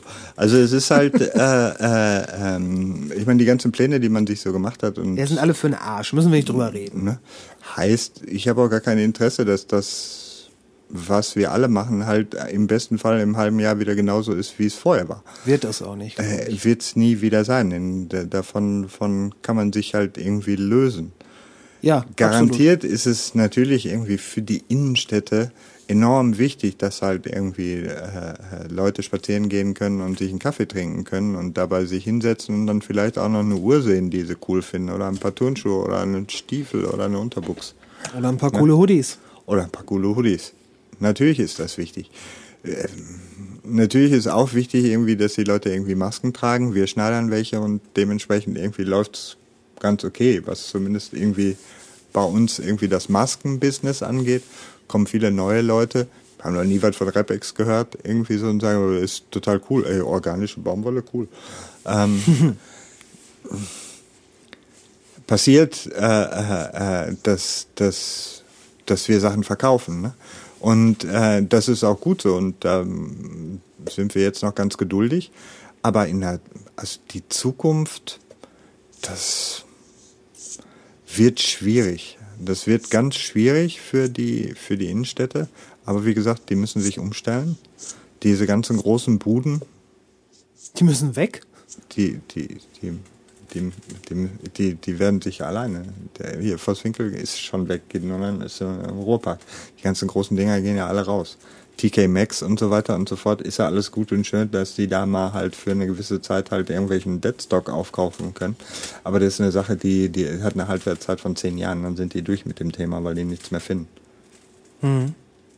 Also du würdest sogar sagen, dass das, dass das System der äh, dieser, dieser großen Player äh, möglichst viel, möglichst billig rauszudrücken, dass das so das System ist, was jetzt gerade seine Erschaffer selber frisst. Weil, Genau. die, weil wenn dann zum Beispiel jemand wie Alibaba kommt, der noch mehr, noch günstiger kann, dann outperformt er die ja. Genau, dann ist es aber nicht mehr, ist es gar, gar nicht mehr interessant. Nee, ist nee, ja nee. für niemanden mehr interessant. Dann ist ja nun, dann wollen alle wieder irgendwelche alten Secondhand, also Secondhand-Shops ist, jeder, der einen Secondhand-Shop macht, ist für mich weit vorn. Ganz Ja, weit vorn. okay. Secondhand-Shops irgendwie und Sachen aus äh, Materialien neu mit alt in Kombination zusammenmixen. Die Leute äh, werden wieder Schuster brauchen, also Schusterhandwerk und, und solche Sachen. Das wird alles wiederkommen. Ernsthaft? Ja. ja, weil die billigen Schuhe fliegen sofort auseinander, weil die sind jetzt so billig produziert, dass sie halt einfach direkt in eine Tonne gehören. Ja, ja, ja. Irgendwie. Und die Schuhe, die man möglichst kaufen sollte, halt irgendwie eine Qualität haben oder eine, eine Haltwertszeit, die entweder irgendwie als Product Loop wie bei Nike in drei Jahren äh, gibst du mir deinen Schuh, dann mache ich aus deinem Schuh einen neuen Schuh Ja. Ähm, Mentalität sein muss, weil ähm, es eben nicht diese Ressourcen gibt, die, die, die man dafür braucht. Und wenn du sagst Ressourcen, meinst du halt wirklich äh, buchstäblich Ressourcen, also die, die, die, die, die, Stoffe. Ja, Leder ist Ja, jetzt, ja, ja. also es gibt immer mehr Vegetarier unterwegs und Veganer und so weiter und so fort. Heißt, da werden die eine oder andere Kuh weniger geschlachtet, die an die Füße kommt. ne? ähm, Stimmt. Ähm, das ist die eine Sache. Die andere Sache ist halt, dass natürlich auch, klar, Dyneema, es gibt halt tausende von Marken, die halt auch irgendwie aus, es gibt halt vegane Leder, ähnliche Materialien irgendwie, die, die bei Firmen hergestellt werden. Irgendwie, das sind Champignons, äh, Kulturen, Champignon-Kulturen, die die gleichen, gleichen Eigenschaften haben wie Leder. Dyneema ist das Material irgendwie, was, was äh, die in die Kevlar-Westen und in die, in die, hier, wie heißt das, Schutz, schusssicheren Ja, ja. Westen einbauen. Ähm, Das ist aus, aus, aus Fu- Fungi, also aus Pilzen? Nee, das ist die gleiche Firma, die das macht. Ähm, die macht halt Lederdings, aber die macht auch das Material sozusagen, was die haben, das ist total dünn. Diese, Ja, ja. Die, diese Westen sind ja teilweise total dünn. Ja. Da kannst du, schießt du trotzdem nicht durch. Und äh, ähm, das sind so, so wie Gore-Tex, nur besser. Sozusagen. Dyneema heißt das. Dyneema. Dyneema, ja. Okay. Und äh, ähm, haben wir auch in The Borderlands vorgestellt, halt diese Mushroom-Kulturen und Dyneema und solche Sachen. Alles, was halt wirklich irgendwie. Ähm, Also ihr hattet da den wirklich abgefahrenen futuristischen Shit. ja. Und ich habe das halt mehr oder weniger dann alles zusammengestellt, so gesehen. Ne? Und ähm, die Leute da miteinander verknüpft, dass sie alle irgendwie nach meiner Nase tanzen und das Richtige machen, was sie machen sollen. Und das war ziemlich lustig, eigentlich schwer, aber hat gut geklappt. Ja, ich kann noch fünf Stunden weiter erzählen, wenn du möchtest. Wenn ich mir was wünschen dürfte, würde ich, würde ich gerne gerade über diese ganzen wirklich zukunftsweisenden Sachen nochmal in einer weiteren Session mit dir sprechen, Gerne. damit man das so äh, thematisch so ein bisschen getrennt hat. Ich meine, wir haben da jetzt schon, also, ey, wir haben da jetzt Sachen angeschnitten, äh, das, äh, ich stehe auf sowas. Ich, ich mag das total, wenn sich Leute so, so wirklich kreative Sachen überlegen, die, die so weit draußen sind, dass man sich nur denkt, was zur Hölle. Ja, kannst du ja mal ausmachen, dann kannst du dich angucken. Wir können den Podcast jetzt nicht einfach ausmachen. So läuft das hier nicht. Geh mal vom Rechner weg. Na, hier ist The Borderlands. Das meine ich. Ja, das gucke ich mir gleich an. Das gucke ich mir gleich an. Lass das, lass das, lass das aus. Ja, wie gesagt, es gibt, gibt viele Geschichten, die man erzählen kann und äh, da kann ich ganz, ganz, ganz, ganz lange und viel, viel wahrscheinlich erzählen. Aber wichtig ist mir, ähm, also jetzt, wie gesagt, wir sind ja hier in dem, dem RapX, dass das äh, ähm, bei mir schon ein großer Fokus ist. Ne? Solche Sachen sind halt irgendwie klar. Hier, also Borderlands oder irgendwie sowas, das, das sind alles Dinge irgendwie, die natürlich auch Spaß oder äh, ähm, herausfordernd und, und, und coole, coole Geschichten sind, ne? die man auch also erzählen kann. Ne? Ich mache da keinen großen Hehl draus eigentlich. Also viele wissen, also es wissen viele von meinen Freunden nicht, dass, ich, dass wir das gemacht haben. So, ne? Ich find's, ich find's nur so krass, dass auf der einen Seite, also dass es, dass es diese unbedingte Dualität gibt. Auf der einen Seite ähm, hast du deine Finger ganz massiv bei sowas wie Borderlands, wo aus, aus, aus Champignon-Kevlar-Westen Sachen hergestellt werden und äh, shoppable Videos und äh, 3D individuelle Sohlendrucker. Und auf der anderen Seite hast du hier diesen zauberhaften kleinen Laden, wo du ganz old, also as old school as can be, mit, einer, mit einem Siebdruckgerät hier T-Shirts fertig machst und da bunte Patches draufstickst. Richtig. Weil das ist das, was mir am meisten Spaß macht. Con Constant Creation. Also konstante, also sich damit beschäftigen, Dinge zu entwickeln, Dinge zu kreieren, Dinge, Dinge auszumalen, auszuschmücken, auszu, hm, sich auszudenken. Ne? Und ähm, ja, ich meine, ich will nicht sagen, wir sind jetzt total erfolgreich damit. Wir wollen gar nicht so krass erfolgreich damit sein, wie wir es vielleicht sein könnten, wenn wir zum Beispiel online sind, wenn wir viel mehr Marketing, viel mehr und so weiter und so fort. Aber ich denke, äh, dass es wichtig ist, dass man da, ähm, oder ich habe gelernt, dass man auf einer Seite halt relativ geduldig mit, mit der Sache umgehen muss, um auch so eine Sache nicht irgendwie so ein, so ein One-Hit-Wonder zu machen, ne? dass das halt äh, mal für ein Jahr mal cool ist oder so. Mhm.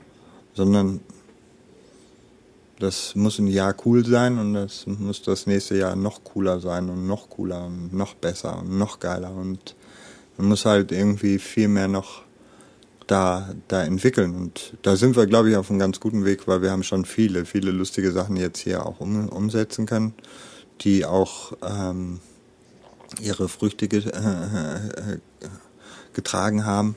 Aber wichtig ist mir dabei halt, dass das halt auch für die Kreativen, die mit mir zusammenarbeiten, auch ein Zubrot ist, ein, ein, den Spaß macht, weil sie auch mehr Geld verdienen.